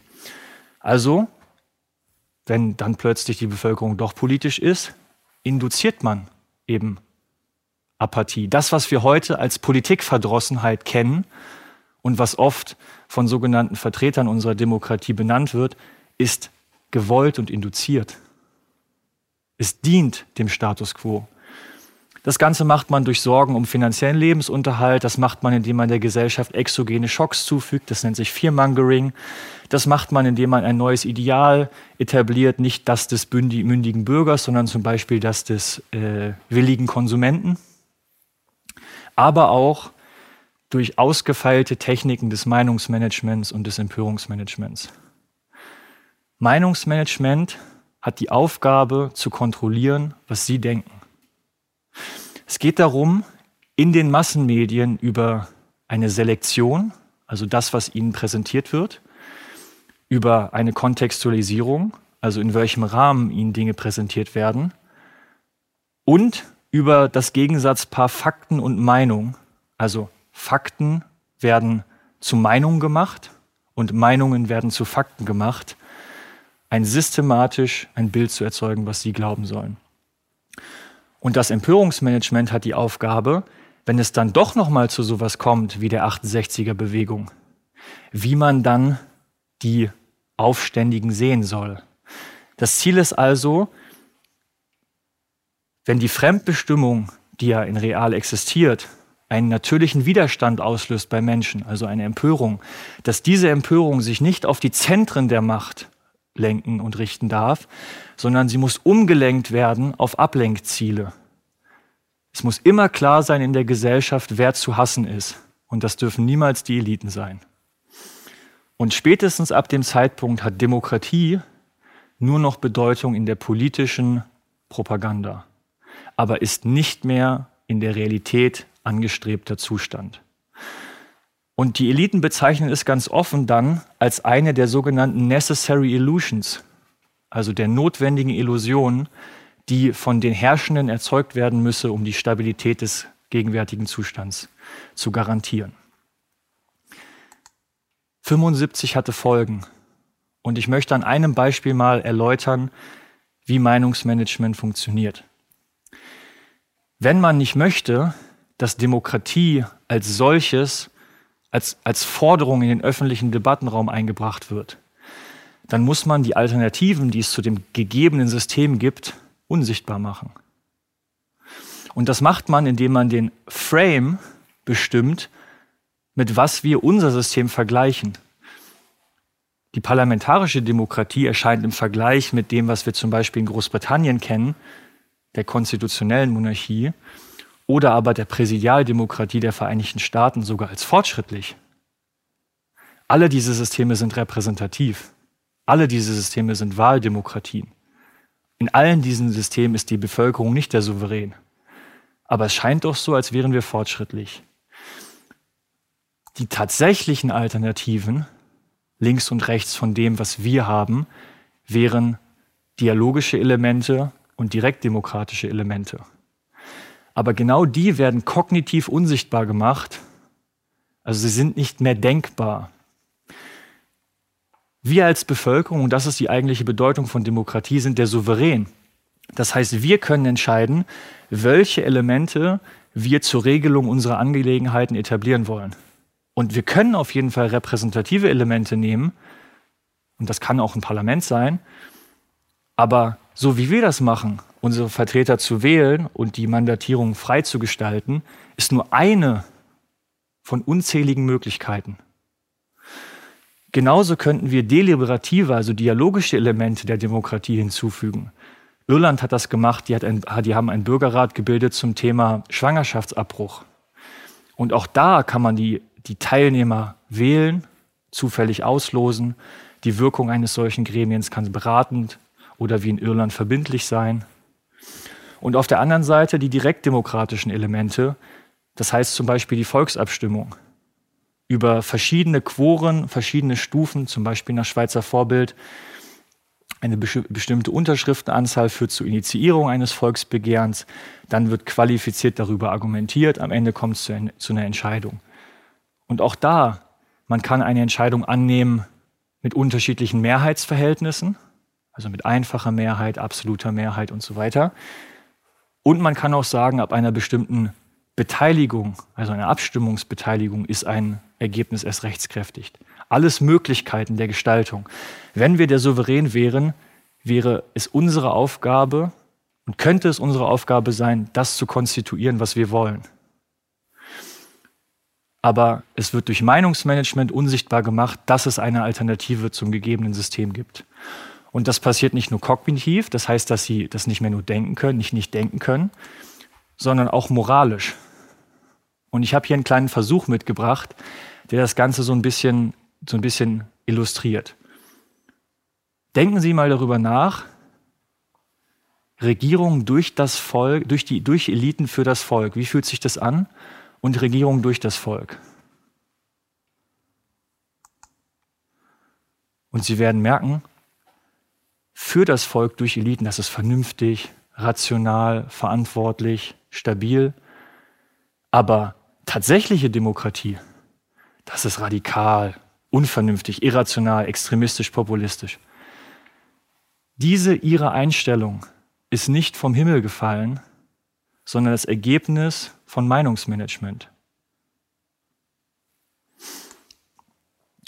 Und das wäre ja bei weitem schon genug, was die Demokratie an Pervertierung zu erleiden hat. Kommt ab den 90er Jahren als wichtigste philosophische, in die Praxis umgesetzte Strömung noch der Neoliberalismus hinzu,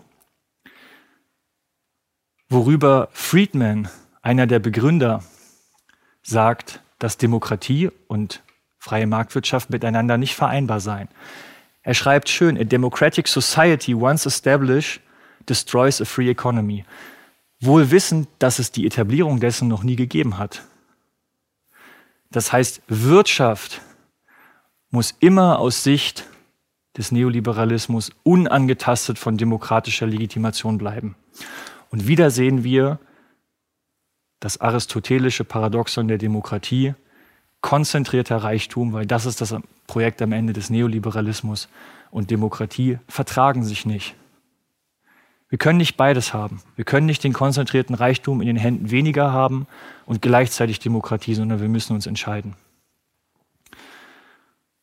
Und diese neoliberale Revolution, das heißt die Revolution von oben, das größte Umverteilungsprogramm in der Geschichte der Menschheit, hat auch im politischen seine strukturellen Folgen, nämlich, dass sich die jeweils herrschenden Eliten seit den 90er Jahren bemüht haben, das Risiko weiterhin aus der Demokratie zu nehmen und damit die demokratischen Strukturen in einer für die Bevölkerung unsichtbaren Weise zu erodieren. Dazu gehören einige Dinge. Wir haben als wichtigstes die Entmachtung des Parlaments. In der parlamentarischen Demokratie wird der einzig verbliebene Rest der Willensbildung durch die Bevölkerung oder zumindest deren Vertreter entmachtet, indem immer mehr Kompetenzen in die weniger demokratische EU verschoben werden. Wir haben Institutionen wie die Weltbank, den IWF, am Ende auch Gremien wie die Troika, die in keinster Weise demokratisch legitimiert sind, aber über den Fortbestand bzw. die Regeln zum Beispiel des Landes Griechenland entscheiden. Die demokratisch gewählte Regierung Griechenlands kann ihren Kurs nicht selbst bestimmen, sondern dieser wird von der Troika bestimmt. Wir haben Freihandelsabkommen ähm, mit internationalen Schiedsgerichten, die in ihrer Umsetzung dazu führen, dass ein Konzern möglicherweise die Stadt Göttingen für Gewinnausfälle verklagen kann, weil auf demokratischem Wege zustande gekommen ist, dass das Wasserwerk doch nicht privatisiert werden soll. Und dieses Recht können sich diese Konzerne vor internationalen Schiedsgerichten einklagen. Und auch in der Parteienlandschaft, wir haben schon von der Parteienoligarchie gesprochen, haben wir eine Tendenz, nämlich die Entfernung von der Parteispitze zur Parteibasis, die immer weiter zugenommen hat. Parteien sind, also waren noch nie demokratische Organisationen, sondern hierarchische Organisationen, aber die Parteispitzen sind mittlerweile vollständig entkoppelt. Ein Beispiel, Christian Lindner, der Vorsitzende der FDP, sagt, die FDP ist ihren, in ihrem Grundsatzprogramm für direkte Demokratie, also Volksabstimmung, bereit. Ich bin es nicht. Aber an ihm ist ja kein Weg vorbei. Das heißt, die, die FDP wird sich auch nicht dafür einsetzen, die demokratischen Bedingungen zu verbessern. Und nicht zuletzt kann äh, die Regierungskrise in Thüringen aus 2020 äh, als solches verstanden werden, wo die letzten Reste demokratischer Prozedur durch einen Anruf von Angela Merkel abgebaut wurden und der gewählte Ministerpräsident zurücktreten musste, weil er von den falschen Leuten gewählt wurde im Parlament. Das alles passiert vor unseren Augen und doch sehen wir es nicht. Inhaltlich ist in den letzten 20 Jahren vor allem Folgendes passiert. Wir sind auf dem Weg zu einem schmalen Staat. Alle Formen von Sozialstaatlichkeit wird abgebaut.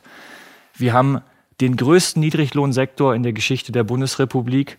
Es hat systematische Steuerentlastung für Reiche und Konzerne gegeben mit der Agenda 2010. Wir haben die größte Privatisierungswelle öffentlicher Einrichtungen hinter uns. Das Gesundheitswesen ist da wirklich äh, nur einer der wenigen Bereiche. Wir reden hier von Pflegeheimen, Kindergärten, Schulen etc. etc.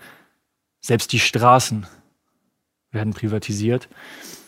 Es hat ein massiver Ausbau, ein massiver Ausbau von Überwachungs- und Sicherheitsstaatlichkeit stattgefunden. Und auch unsere Bundeswehr verteidigt jetzt im Ausland unsere Freiheit. Also vielmehr greift sie dort irgendwie die Freiheiten der anderen an. Sie müssen sich eins klar machen, das ist kein mehrheitsfähiges Programm. Das, das wollen weite Teile der Bevölkerung nicht. Das können sie gar nicht wollen. Das will nur eine kleine Elite. Und die hat den politischen Apparat für sich beansprucht und drückt dieses Programm durch. Interessant ist das, dass es in der politischen Forschung mittlerweile auch Einzug gehalten hat, diese Tendenz.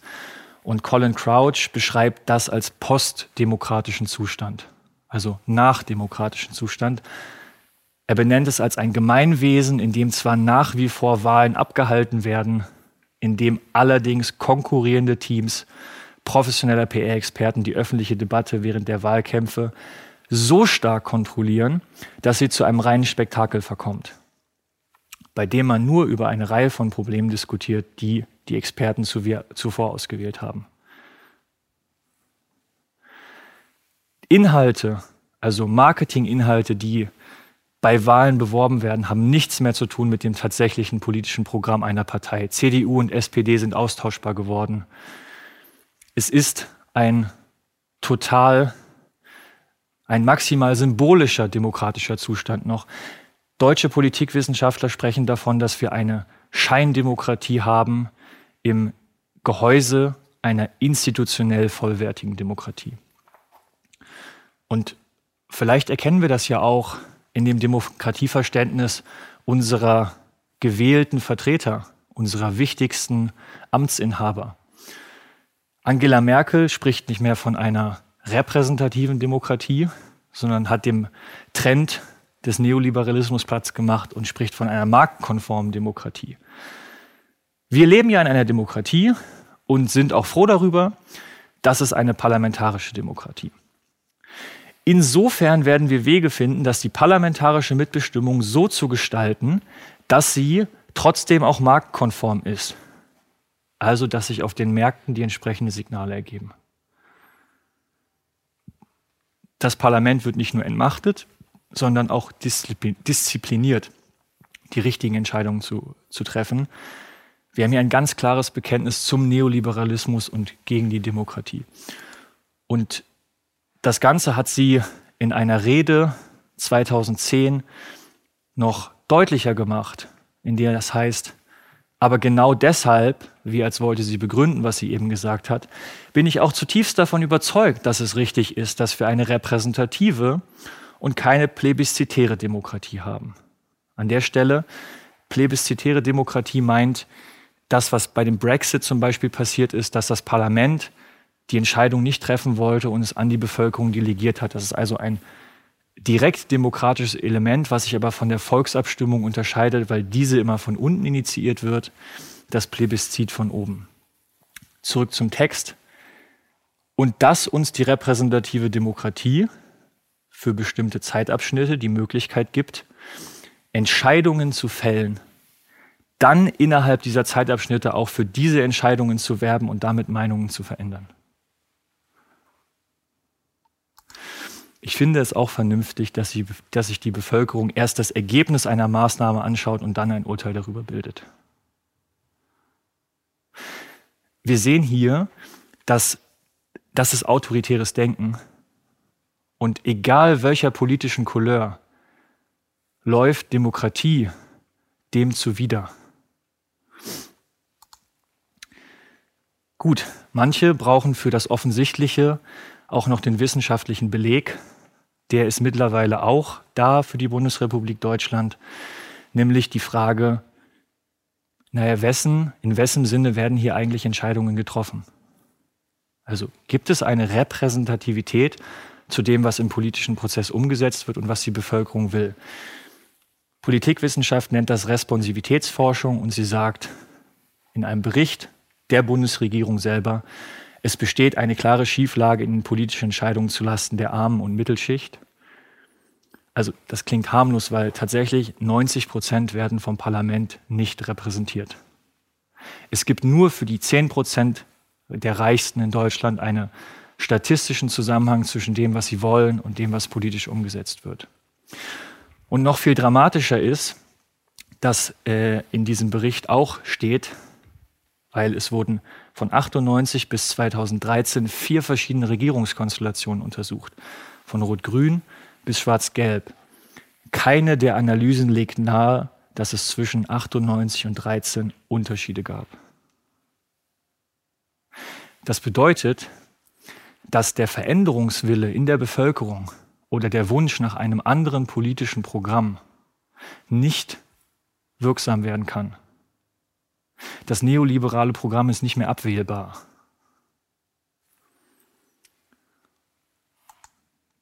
Bleibt also die Frage, was ist jetzt Demokratie? Demokratie ist ein normatives Ideal. Das heißt ein angestrebter Sollzustand, das in der Geschichte noch nie erreicht wurde, allenfalls in Teilen, und zum Ziel hat, eine menschenwürdige Gesellschaft zu etablieren. Jetzt kommen wir zu den Voraussetzungen, die es dafür braucht.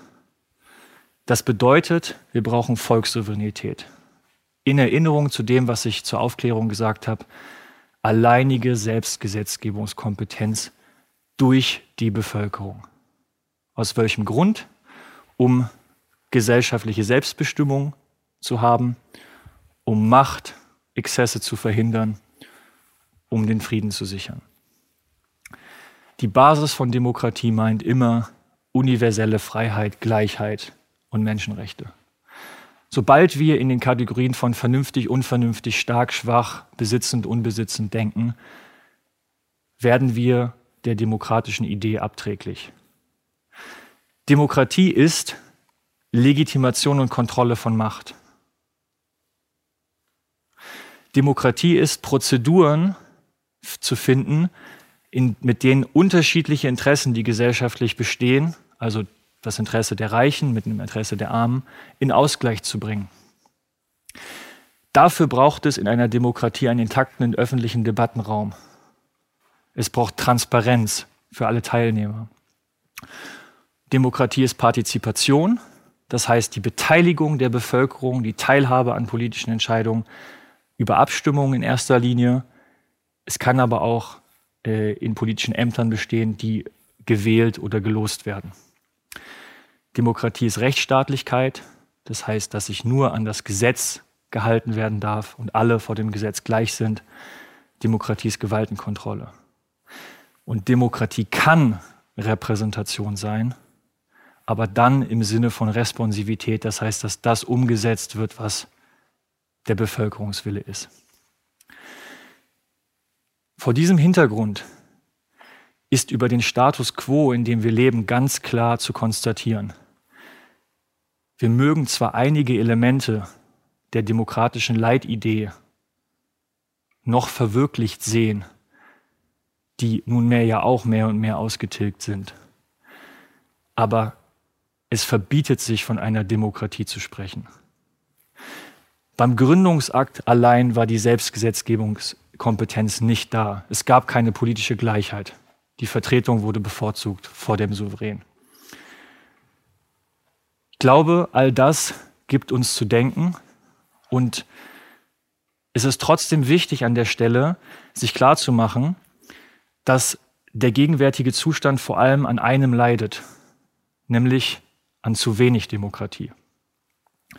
Und das Leiden, also die Heilung für dieses Leiden, ist nicht noch weniger Demokratie, also mehr autoritäre Strukturen, sondern mehr Demokratie. Es geht mir darum, sich darauf zu besinnen, was die Aufklärung über die Demokratie hervorgebracht hat und an diesem Leitideal zu versuchen, das Ideal umzusetzen, genauso aber auch der Pervertierung ins Auge zu sehen und ganz klar zu differenzieren, die repräsentative sogenannte Demokratie hat mit Demokratie nicht viel zu tun.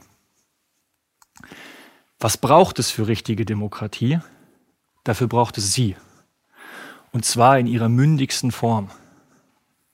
Das bedeutet, dass das Projekt der Aufklärung heute aktueller denn je ist. Weil die Aufklärer waren es, die gesagt haben, wir alle sind universell und auf natürliche Art und Weise vernunftbegabt.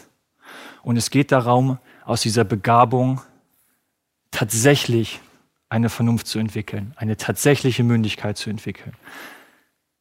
Einer der größten Philosophen aus Deutschland ist Immanuel Kant und der hat in seiner Schrift dann auch definiert, was Aufklärung ist. Er schreibt, Aufklärung ist der Ausgang des Menschen aus seiner selbstverschuldeten Unmündigkeit. Unmündigkeit ist das Unvermögen, sich seines Verstandes ohne Leitung eines anderen zu bedienen. Haben Sie Mut, sich Ihres eigenen Verstandes zu bedienen. Vielen Dank.